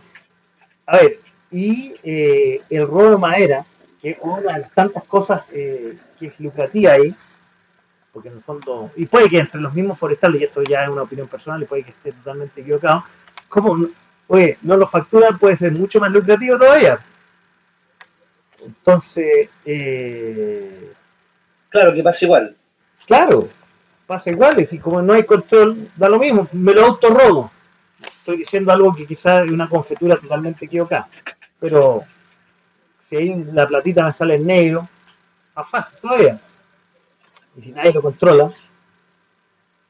Sí, pero que si estos locos venden, después la venden a la mala, igual van a tener que justificar ese ingreso. Entonces. No, pues si la, la, ingresan a negro y si es para después comprar armas y hacer cosas ilícitas. No, pero me refiero a las forestales. Me refiero a las forestales. Ah, los forestales, pero es que lo hacen a la negra, pues. Que, ya, podría tener algo de sentido, pero después igual van a tener que justificar esa plata. Pero hoy día el Estado está... Mira, te, voy a contar una pequeña anécdota. Una pequeña anécdota que me pasó hace más de 10 años. Vale. Eh, mi ex trabajaba para, para, una empresa, obviamente no voy a decir el nombre, y cuando llegaban los estados contables nos pedían boleta a nosotros para que, ideológicamente falsas, por así decirlo.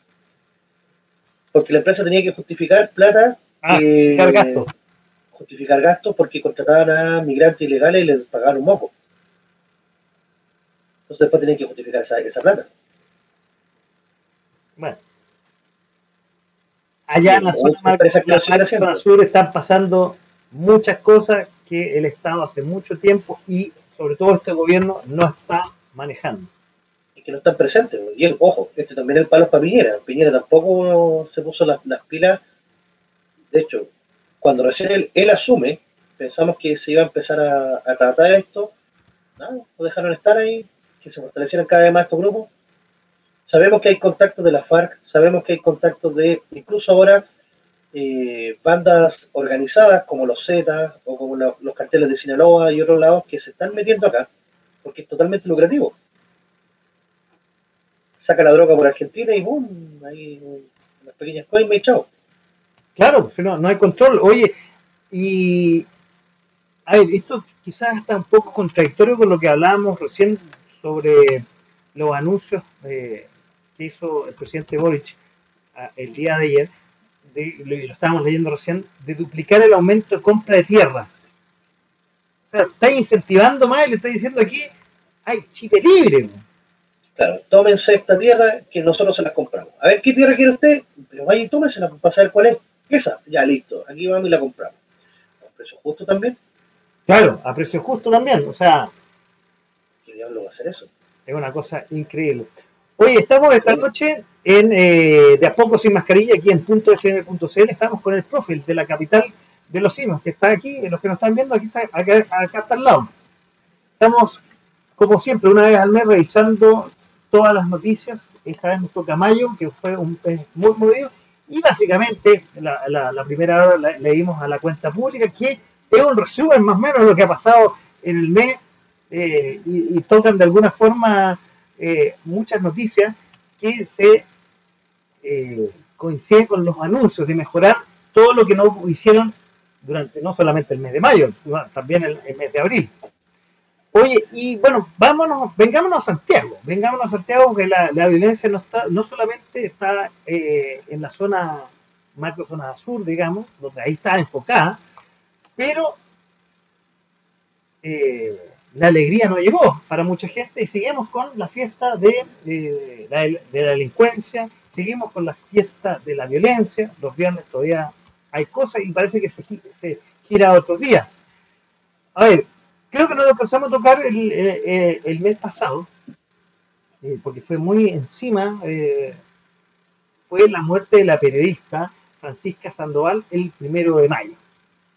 Sí. Que igual uno lamenta la muerte de una persona, como hablábamos recién la muerte del trabajador allá en la zona Azul, una persona inocente.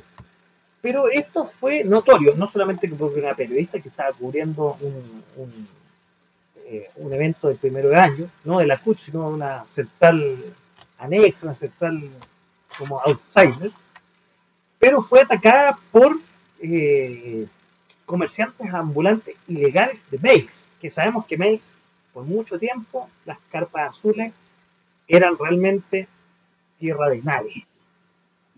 Y eh, empezó, se coronó y, digámoslo malamente, con la muerte de esta periodista, decidieron la municipalidad tomar coto en el asunto y, y con la ayuda del gobierno. ¿Tuvimos que esperar que se muriera alguien para recién tomar en serio lo que está pasando? De despejar de despejar las estaciones de metro, que ya no se podían dar por estación central en la, misma estación. En verdad era, era horrible y cuando tú lo ves despejado, wow, qué, lindo se ve. Pero ¿por qué llegamos a esto? O sea, ¿por qué dejaron? Y ojo, estos mismos gobiernos, o sea, e, esta misma gente eran los que los defendían en un primer momento. No, si tienen derecho a trabajar, eh, quédense ahí nomás, nosotros los vamos a defender. Claro, bastó que uno de ellos se le ocurriera atacar cobardemente, para que estamos con cosas, disparando a mansalva. Eh, no estoy justificando para nada el ataque cobarde que, se hizo. Absolutamente cobarde. matar a una periodista de su sector para que comenzaran a decir, no, no, estos son fachitos, fachitos, ya, hay que sacarlo. Porque literalmente lo sacaron por eso. no es que lo hayan sacado para, para desmantelar bandas de tráfico que habían, de tráfico de personas, que eso tampoco se ha estudiado a profundidad cuando debería hacerse. Los pobres haitianos que están llegando acá están siendo víctimas de mafias, de verdaderas mafias, que se apropian de ellos, trata de blancas, pero brutal. Esta, la, las niñas dominicanas están pululando por café porque no les queda otra y porque prácticamente la obligan a prostituirse. Y esto está a la vista de todo, todo el mundo lo sabe, pero nadie puede hacer nada. O sea, no es que no pueda hacer nada, no quiere. Nadie quiere hacer nada, que es distinto. Claro. Entonces, es, es, es terrible, claro, y tuvo que pasar esto para que recién se pusieran las pilas y lo sacaran. Pero ojo, lo sacaron, pero esto se trasladó. Ahora la mayoría de estos ambulantes se fueron a las rejas con la Alameda, por el lado de donde está el límite de la comuna de Loprado con Estación Central. Y el problema lo trasladaron a otra comuna. Entonces yo escuché el otro día al alcalde de Loprado, Maximiliano Ríos, diciendo, escucha, nosotros no tenemos nada que ver, pagamos el pato por decisiones de otro lado, porque Carabineros no tiene dotación para apoyarlo, para sacarlo. Entonces, claro, se su tema mediático Perdón, y ahí volvemos al tema del sillón de Nonoto. Es culpa, no, no, digo es culpa, pero dado que no hay mucho carabinero contingente policial, no se puede sacar. Hay un tema más de fondo ahí. Hay que, más que sacar la base, hay que ir hay que irse arriba, porque, y, se ha visto en muchos reportajes que aquí son verdaderas mafias. Y tú estás trayendo, porque en el fondo estás trayendo todavía muchos migrantes, estás dejando que pasen. Y esta gente tiene que comer. Es lógico y la única forma que puede a veces encontrar es el comercio ambulante, para poder darse vuelta, para poder subsistir. Hay algunos que mucha plata con eso, pero no es la mayoría, la mayoría de la gente se da vuelta con esto. Entonces, muchas tú los ves y lamentablemente tú dices, bueno, ¿dónde están las políticas públicas? ¿Dónde están las políticas para apoyar al migrante que está llegando al país? Porque claro, el migrante no, tiene idea, el migrante viene tratando de buscar una, mejor vida, tampoco es culpa del migrante. Ahora, en la lista de supermercados había algo de, de, controlar la inmigración. sí, pero ¿por qué no se ataca el problema de raíz? El problema de raíz en este caso es Venezuela y Maduro. Y, Ahí está el problema de raíz. Y, además, y, no solo eso, digamos, sí, ese es el problema de raíz. Pero como tú mismo decías, eh, y que lo está pagando con crece este gobierno y sus alcaldes del Frente Amplio, los comunistas, que durante el gobierno anterior se lavaban la boca, y digámoslo con sus letras, se lavaban la boca de defender la inmigración y abrimos las puertas para la inmigración justamente de Maduro. Y, el otro día eh, yo leía que entrevistaron, no me acuerdo dónde, a la subsecretaria de Educación del gobierno anterior, que ahora eh, lo voy a relacionar para meterme con el próximo tema, que decía que eh, la eh, alcaldesa de Santiago, Irace Jasper, cuando era concejal, hace un par de ya meses atrás, incentivaba eh, que pasara todo esto de la violencia, que, los, la insurrección de los alumnos, lo aplaudía. Y no, bueno, no solamente ella, todo lo que tú dices del fraude amplio, siempre cuando habían estos temas como mirar para el lado. Claro. Y claro, hay que mirar al migrante que llega. O sea, el gobierno, el problema del gobierno, sin duda el problema del gobierno, pero es tan grande que necesita el apoyo de muchos entes. Ahora, si los políticos miran para el lado y no apoyan, y además le meten el tema de los derechos humanos, que hay que correrlo con pincita y que por favor córrase, y... ¿en qué estamos? No, y dejaron que, o sea, no están haciendo nada y están dejando que el problema, el problema siga creciendo, siga creciendo como una bola de nieve. Y ya cuando explote puede dejar las cosas. Podemos tener verdaderos enfrentamientos armados, así pero con, todo, con balaceras brutales, entre estos grupos de, de inmigrantes que van a tratar de defender sus puestos de trabajo contra carabineros. Porque no solamente contra los estudiantes, el otro día también hicieron barricadas en la estación central y salieron los locos a pegarle palo a los estudiantes. Claro, y ahí saltan todos diciendo, uy, ¿por qué le pegan a los niños? Ya está bueno, diablos, cabros. Hace rato que están dando jugo, cortando las calles, los mismos overoles blancos quemando las micros, micros que le sirven a todos. Si tenéis rabia contra el sistema, demuestra de otra forma.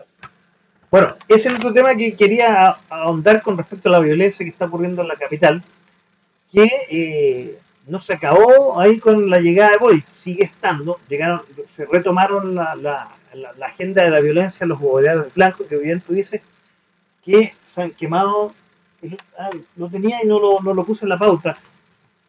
Una, a ver, en los últimos meses se han quemado más buses que en el resto del año pasado. Claro. O sea, buses que, como bien tú dices, le sirve a toda la población y no entiendo qué es lo que buscan estos cabros. Estos cabros que este mismo gobierno del fraude amplio y el Partido Comunista incentivaban que desordenada que violentasen en el gobierno anterior. Claro, el problema es que, a ver, estos grupos que están acá son descolgados del fraude son los más extremistas, son los más, no voy a decir anarcos porque ni siquiera conocen la doctrina de Bakunin, entonces estos, locos no, se les puede llamar anarquistas propiamente tal, no tienen ni idea de lo que es el, verdadero anarquismo. Pero no son los de Artés, ¿no? Esto no quiere. Sí, son los de Artés. Ya. Sí, estos son los de Artés, son los, son los más que Acuérdense que apenas sale Boric, yo vi muchos carteles que llamaban a la revolución de los estudiantes diciendo que estos nuevos líderes, por así decirlo, se habían vendido al sistema y que ya no, ya no lo representaban y que iban a hacer una abierta oposición a este gobierno. Oye, eh, ya, me, pillaste, perdón, me pillaste eh, preparando el, nuevo, los, caracteres para el nuevo tema. ¿Cuáles son sus demandas? No están claras todavía siquiera se tomaron el Liceo de Aplicación, se tomaron el Instituto Nacional. Los vimos preparando unos cócteles, los locos eh, eh, deberían haber salido como barman. Porque qué manera de preparar cócteles. los medios barman de ahí del, Instituto Nacional. Pero también en la aplicación se tomaron el colegio, lo rayaron, lo dejaron hecho pebre. El colegio estaba entregado hace no tantos años, un colegio lindo del cual yo estudié, yo salí de ahí. Y de verdad me da pena ver cómo estos cabros hicieron pebre el establecimiento. O sea, literalmente quebraron los vidrios, rayaron por todas partes. Eh, es un gueto esa cuestión ahora. Tú estás y da pena, da pena estar en el colegio. Y el IMBA anda por ahí, vos.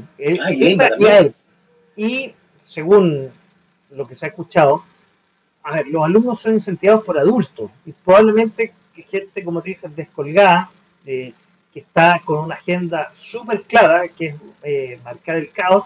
Caos que en el, en el, gobierno de Piñera, por estas mismas personas que hoy día gobiernan, lo incentivaban. Pero hoy día se, se sienten huérfanos. No huérfanos, no huérfanos con la Alameda ni con Ahumada, no, huérfanos en el sentido que, que, ya no nos apoyan y más encima nos persiguen. Mira, a estos locos antes ellos mismos les llamaban primera línea. Esta es la famosa primera línea que la abandonaron, que la dejaron votar. Y en verdad es, potente porque estos cabros, yo estaba, me, puse a investigar un poco sobre todo lo que pasaba en el liceo de aplicación.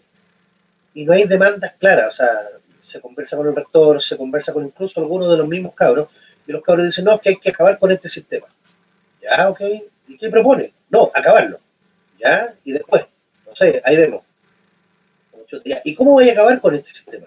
Quemándolo todo, destruyendo todo. Y después volver a construir desde cero. Pregúntales con qué plata, con... No, no, no, no tienen idea.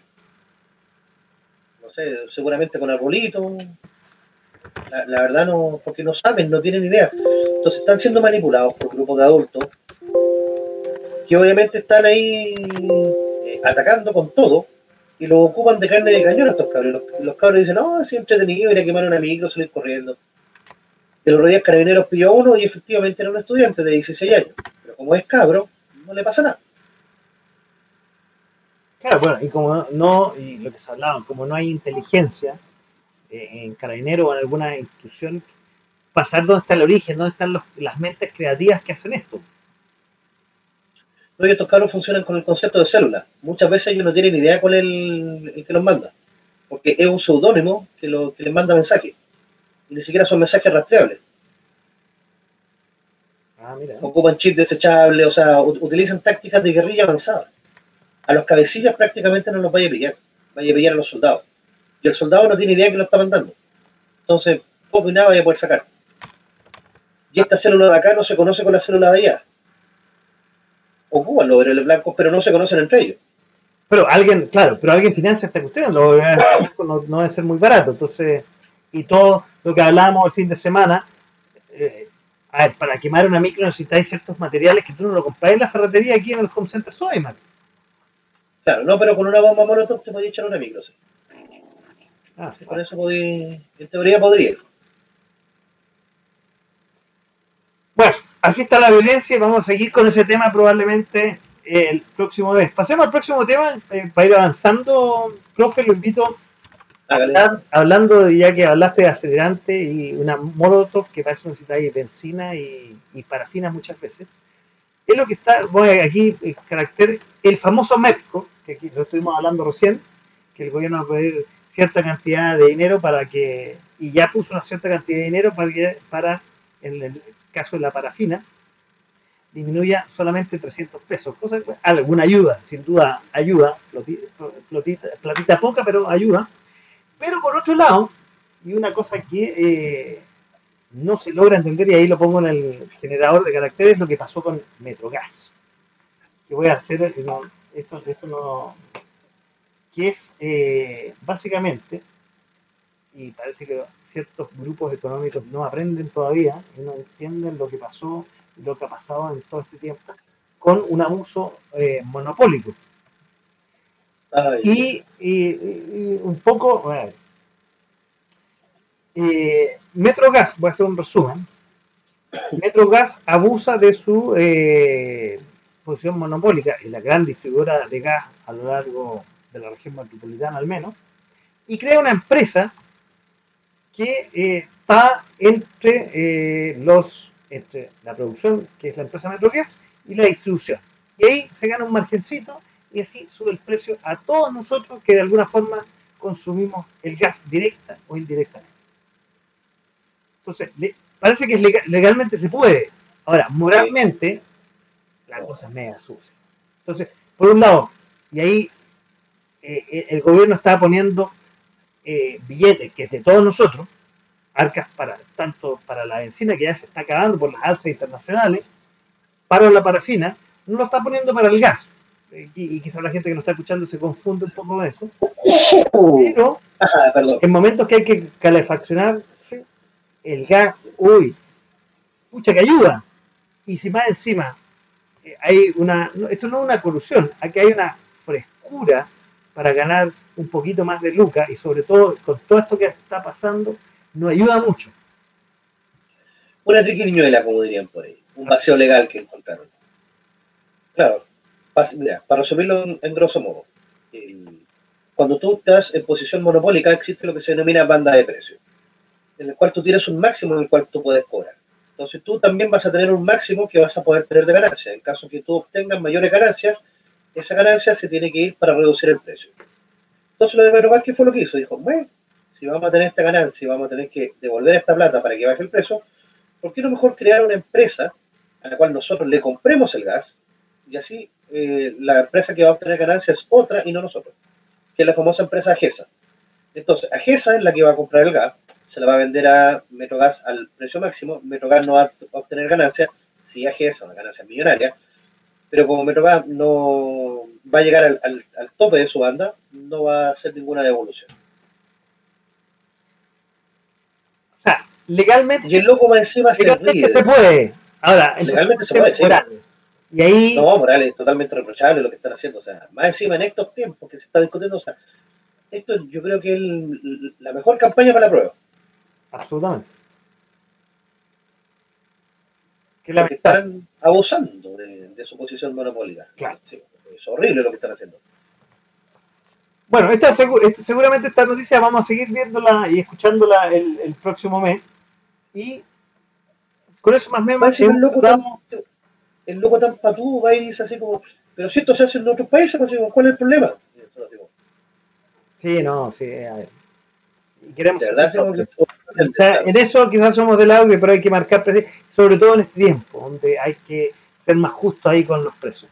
Ah, y para cerrar el tema del MECO, eh, se anunció, ya lo dijimos en el en el, eh, en el, en el discurso presidencial de, de ayer, que se va a poner más cantidad de dinero, más fondos, pero como el precio internacional no lo manejamos en Chile, cada vez el fondo se va a ir disminuyendo más.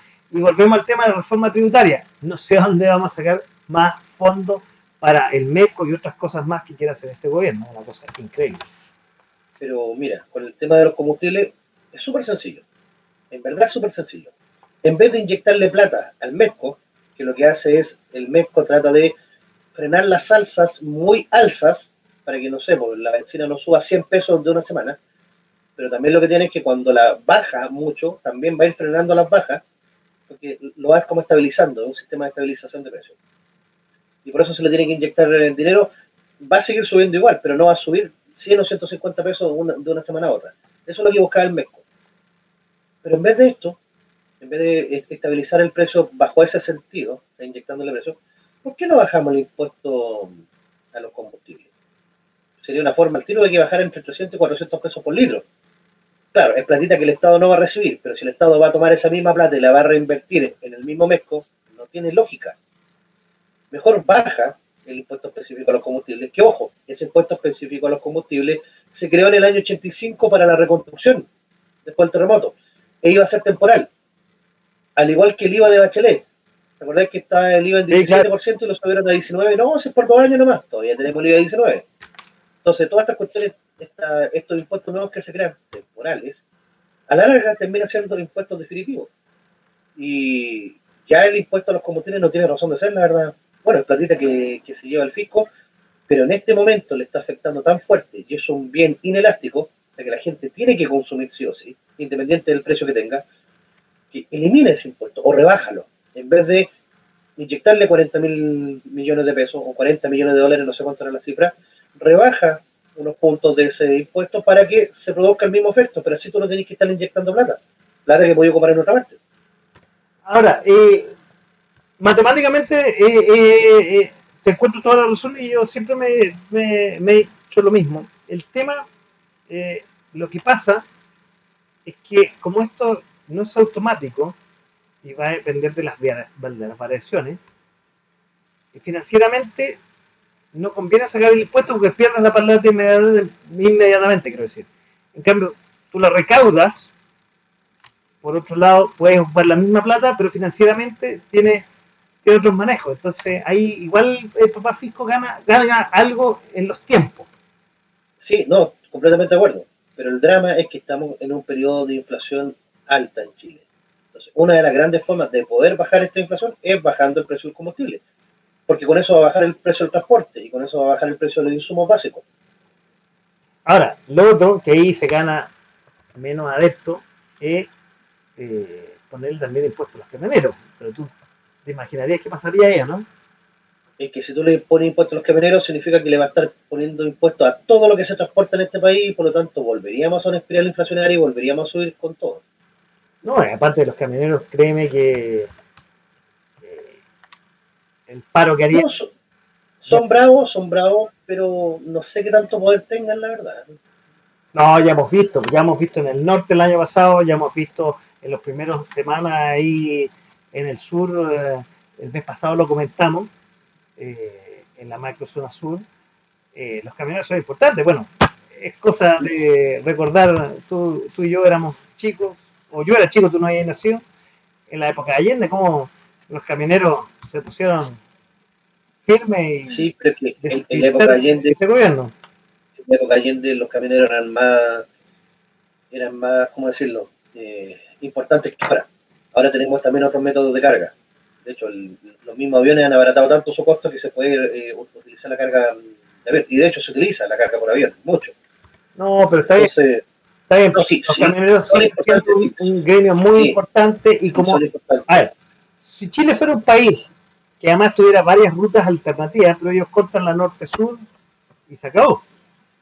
Ese también es un problema de largo aliento que se tiene que tratar en Chile, el tema de la conectividad. No puede ser que tengamos, por ejemplo, tengo un ejemplo, un sistema interconectado central en el cual nos vayamos, por ponerte un ejemplo, nos vamos a guerra con Argentina. Viene un avión argentino, bombardea una torre y cagó todo Chile. O bombardea una subestación de transferencia de energía y cagó todo Chile. Nos quedamos sin energía. Entonces, no puede ser eso. Tenemos que tener un sistema diversificado. O por último seguro, no por sobre tierra. Sale más caro, sí, pero vaya a tener una independencia. Absolutamente. bueno, ojalá no, lleguemos a guerra con nuestros vecinos porque efectivamente, o sea, nos cortan un puente y el país queda... Claro. O, imagínate, un atentado terrorista, estos mismos locos de la cama. Van y cortan el viaducto en Mayeco. Todo el sur. Porque tenéis cómo pasar. No dis mala idea, profe, por favor, no dis mala idea porque. Yo ya me quedo callado. Madre, escucha, acuérdate la capital de los sirios y escucha nuestro programa y se le ocurre una brillante idea eh, y es cosa de tener recursos y como de a poco están teniendo recursos. Y, y, acuérdate de la época de Pinochet que habían varios eh, varios atentados terroristas en torre y cosas así y todavía no hemos vuelto a eso, pero bueno, es cosa de organizarse nomás. Esperemos que no vuelvan, la verdad esperemos, porque ahí sí que nos vamos a la cresta. Imagínate.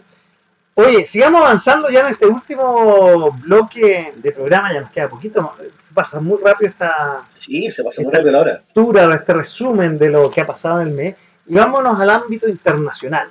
Ahí está buscando mientras estábamos un poco avanzando, eh, estábamos comentando esto del, del MESCO y, y de Metrogas, lo que ahí pongo en el, en el generador de caracteres qué es lo que está pasando, lamentablemente, y es repetitivo, es periódico, con respecto a las matanzas que han pasado en Estados Unidos.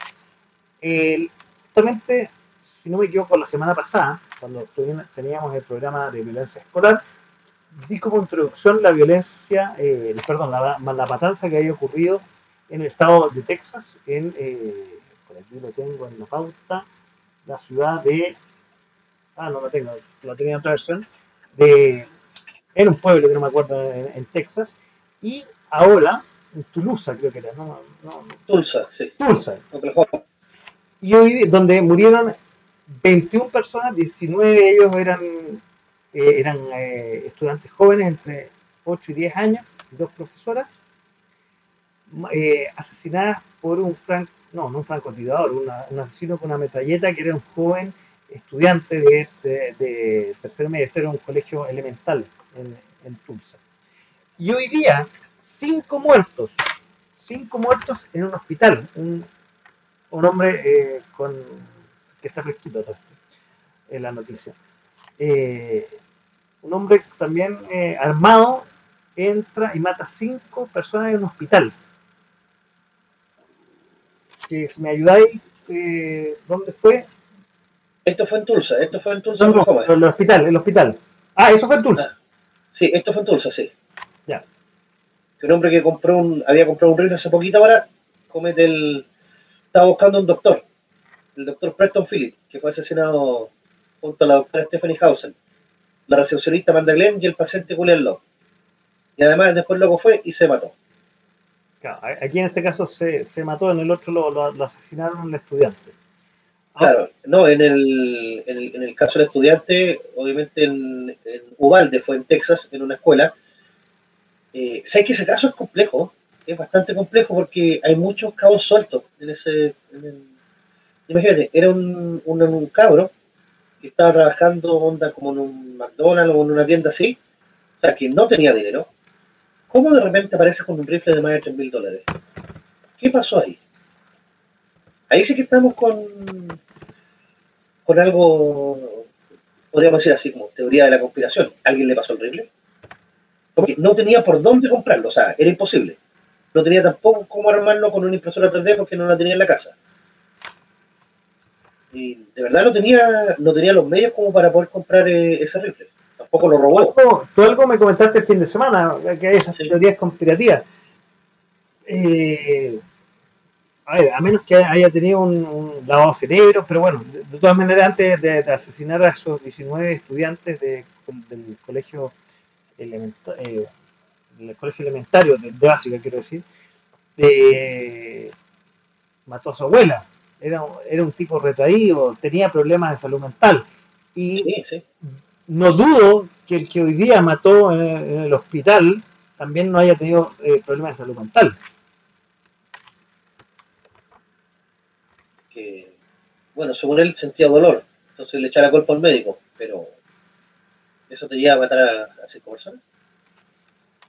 Ahora, lo hablábamos eh, en el programa pasado, que con los problemas de salud mental que tenemos en Chile, y un poco por eso quiero redondearlo con lo que hemos conversado, eh, a ver, nosotros, nosotros estamos, y, y dado que el Estado ha sido bastante eficiente en el manejo de la violencia, el Estado chileno, y no en los últimos meses, sino ya lleva, llevamos años en eso, Claro, estamos a puerta de una cosa así.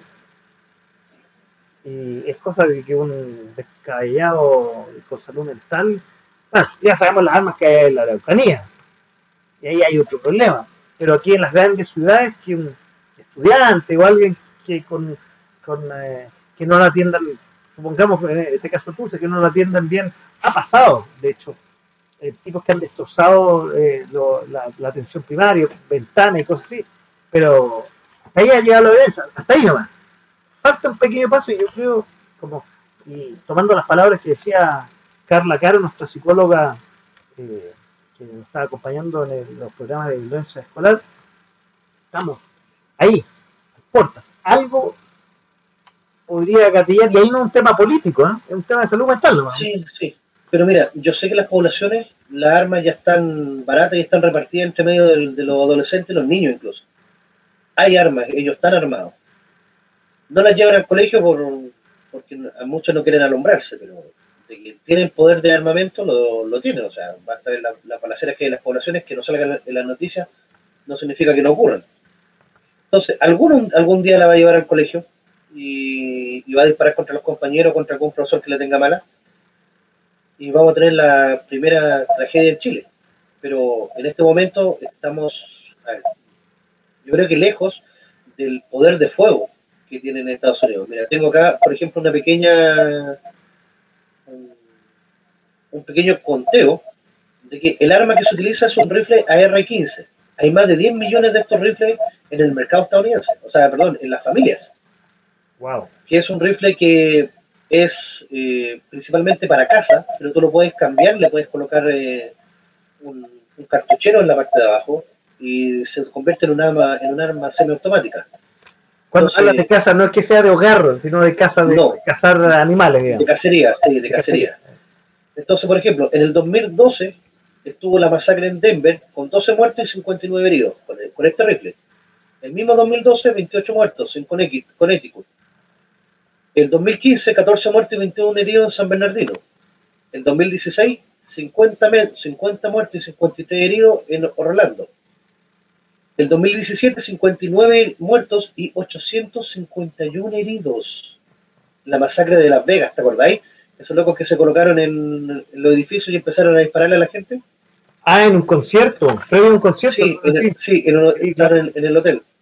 Después tenemos otra masacre en Texas, 26 muertos, 20 heridos.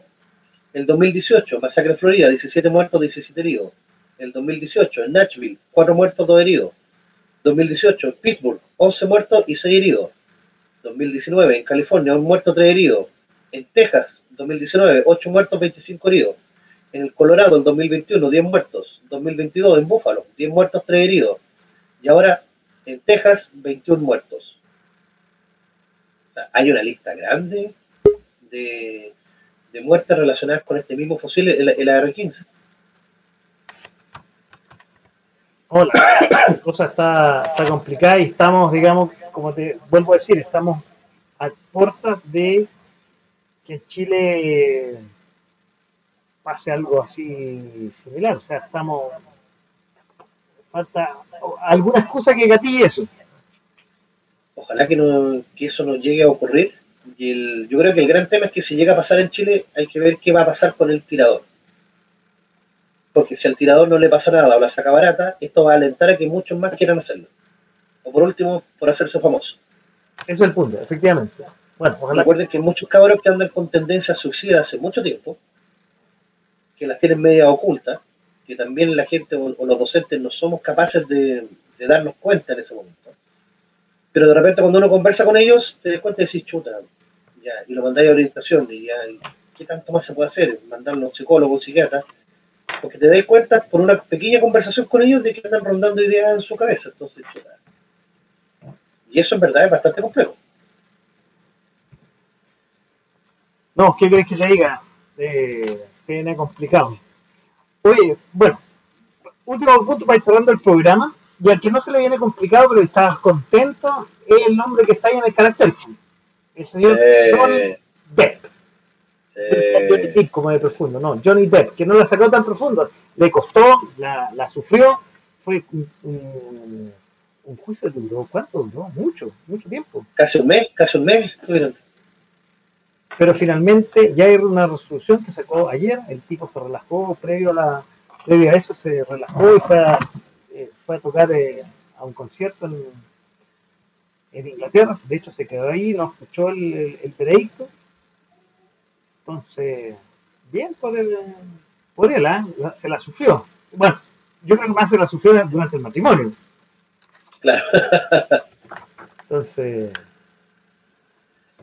Pero mira, igual, a pesar de que ganó, van a tener que hacer como pagos cruzados. Ahora, pero, a ver, tú tenés más claro el tema. ¿Cuánto tiene que pagar esta, esta mujer que se me fue el nombre? Ya, eh, Harold Heard, ella va a tener que pagarle a Johnny Depp 10,4 millones de dólares. Una icoca. Una icoca. Una icoca. Pero Johnny Depp también va a tener que pagarle a ella por difamación 2 millones de dólares. Entonces va a quedar no, o sea, a favor de 8. En, en, tiene que pagarle 8 en el fondo. 8,4 millones de dólares, efectivamente. Entonces... Ahora, ¿de dónde saca esos 8 palitos? Claro, ella dice que no tiene plata, a pesar de que en sus últimos trabajos ganó mucha plata, pero yo creo que aquí hay algo mucho más que el tema de la plata.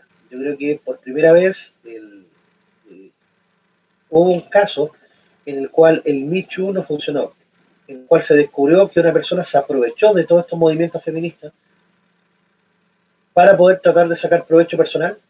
La vida está loca, o sea, está, desquiciada, o sea, hacer todo este show por, por venganza, porque en el fondo eso es, todo el show por venganza, aduciendo al tema eh, de, abuso, digamos, de la mujer. De abuso, claro. Entonces, es un duro golpe para el movimiento feminista creo yo. y que un hombre, no por ser blanco, heterosexual y privilegiado, no solamente por eso va a tener que ser eh, condenado, porque eso es lo que algunas proponen, de que no, esta, esta gente blanca heterosexual tiene privilegio y por lo tanto son los malos, ¿no? Y ella por ser mujer era buena. Ay, ay, ay. Si te explicara algunas historias de brujas que, yo... Uh, Pero bueno, no, no quiero andar en ese tema. y felicitaciones desde esta tribuna a Johnny Depp, que se lo ganó. Zafó bien por él, sí, que había sido víctima de. Al final, él, fue la víctima de todo esto. Más encima después de la gran funa, pero ahora yo creo que se le abren las puertas para volver a trabajar en distintos lados. Y el drama es que la pobre Amber, digo pobre irónico, prácticamente su carrera se arruina con esto. Pero, a menos que ella sea capaz de escribir un guion de esto y venderlo, y que ella misma sea la directora del juicio. Oye, pero alguien le prestará la platita. Sí, sí, no va a faltar. Hay que los movimientos se hagan una colecta. Claro. O algún, alguno de los amigos que ella tenía, pues, probablemente, algunos. Sí. Oye, profe, por ahí terminando el programa de esta noche, recomendaciones y que hay que estar pendiente el próximo mes que viene, este junio, que aparte que se va a venir probablemente más helado que el, invierno anterior. ¿Cómo fue lo que publicaste hoy día? sí, que era, era junio con pareciendo apoyo. Sí, miren, eh, para esta semana, o para este mes en este caso, se viene la tercera temporada de The Boys y de Umbrella Academy. Todo esto lo van a poder encontrar, obviamente, con el TV. También van a. Eh, se acabó la, temporada final, la primera parte de la temporada final de Better Call Saul. Una serie, pero exquisita. Yo creo que logró superar a su serie madre, que era Breaking Bad si usted no ha visto Better Call Saul y no ha visto Breaking Bad, se ha perdido la mitad de su vida. Comienza a ver Breaking Bad, cinco temporadas de 10 capítulos cada una, y después ese por Better Call Saul y lo va a disfrutar, pero a costo. Y con el tema de The Voice y Umbrella Academy también. Eh, son dos series bastante potentes, bastante entretenidas, eh, muy dinámicas, algunas con mucho gore. Por ejemplo, The Voice, si a usted no le gusta mucho la sangre o las explosiones de cuerpo, no la vea no la vean. Pero Umbrella Academy habla del MK7, de los viajes en el tiempo, bastante interesante la, serie Y aquí es lo que hay que estar atento a este mes. Bueno, a cómo el gobierno va a tratar de hacer campaña imposible por el, por la prueba, a la encuesta. Si de aquí a fin de julio, perdón, de aquí a fin de junio, poco antes de que ya empiece la campaña oficial, el, el apruebo la encuesta no logra sobrepasar el rechazo, hay una gran posibilidad de que el rechazo triunfe en. Es que lea el borrador constitucional, si alguien le pregunta y le, dice cualquier cosa, háblele con paz, háblele, dígale, mira, en este artículo están dejando la cagada, en este otro también, y en este también. Bueno, y nosotros vamos a tener programas especiales de eh, nuestros panelistas sobre la convención constituyente. Ahí cuando nos vayamos acercando ahí a, a la fecha del 4 de septiembre. Oye, profe, como siempre, quiero agradecerte por eh, estar en este resumen del mes de mayo. Ojalá que uno sea tan entretenido como este mes de mayo que tuvimos con Arta que terminó con la cuenta pública la primera cuenta pública del presidente Boric que nos eh, comentamos en la primera parte de este programa. Oye, y como tú sabes, a mí me gusta despedir el programa con música. Quiero dedicarte a ti y a todos los que están viendo escuchando esta canción, debido a que hoy, el día de hoy, pero en 1941, nace Charlie Watts. ¿Se acuerdan de Charlie Watts? el batería de los Rolling Stones. Aunque él en realidad lo que le apasionaba era tocar jazz, aunque usted no lo crea. Hay quienes piensan que Watts de los Rolling Stones solo eran las excusas para poder comprar trajes de diseño y visitar habitaciones de un hotel en todo el mundo y que luego dibujaban un cuadro. Pero no se engañen. sin su pegada y su presencia, los Stones no hubieran sido los mismos. Él, digamos, era el más tranquilito de los cuatro. Lamentablemente nos dejó el 24 de agosto del año pasado. Y la leyenda del batero de los Rolling Stones se. También eh, este día, pero en 1964, The Rolling Stones ofrece el primer concierto en Estados Unidos, en Lynn, Massachusetts, donde rendirían tributo a los maestros del blues y del rock y grabarían bastantes discos y empezarían sus primeras mayores jaranas. ¿Cómo se hubiera visto el profe ahí en esas jaranas de los Rolling Stones? ¿Cómo hubiera estado, profe? bueno, ahí, ahí hubiera sido bueno. Oye, profe, quiero agradecerte eh, por estar en el programa de esta noche. Y como siempre, eh, también quiero agradecerle a todos ustedes que estuvieron al otro lado del micrófono y al otro lado por la pantalla y disfrutando de este de a poco sin mascarilla en este jueves 2, iniciando el mes de junio. Chao, chao, muy buenas noches.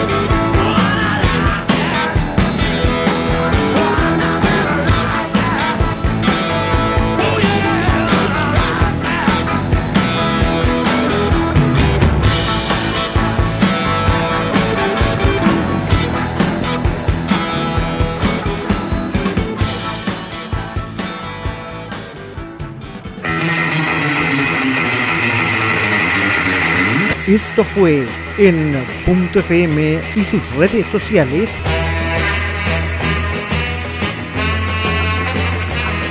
De a poco, sin mascarilla.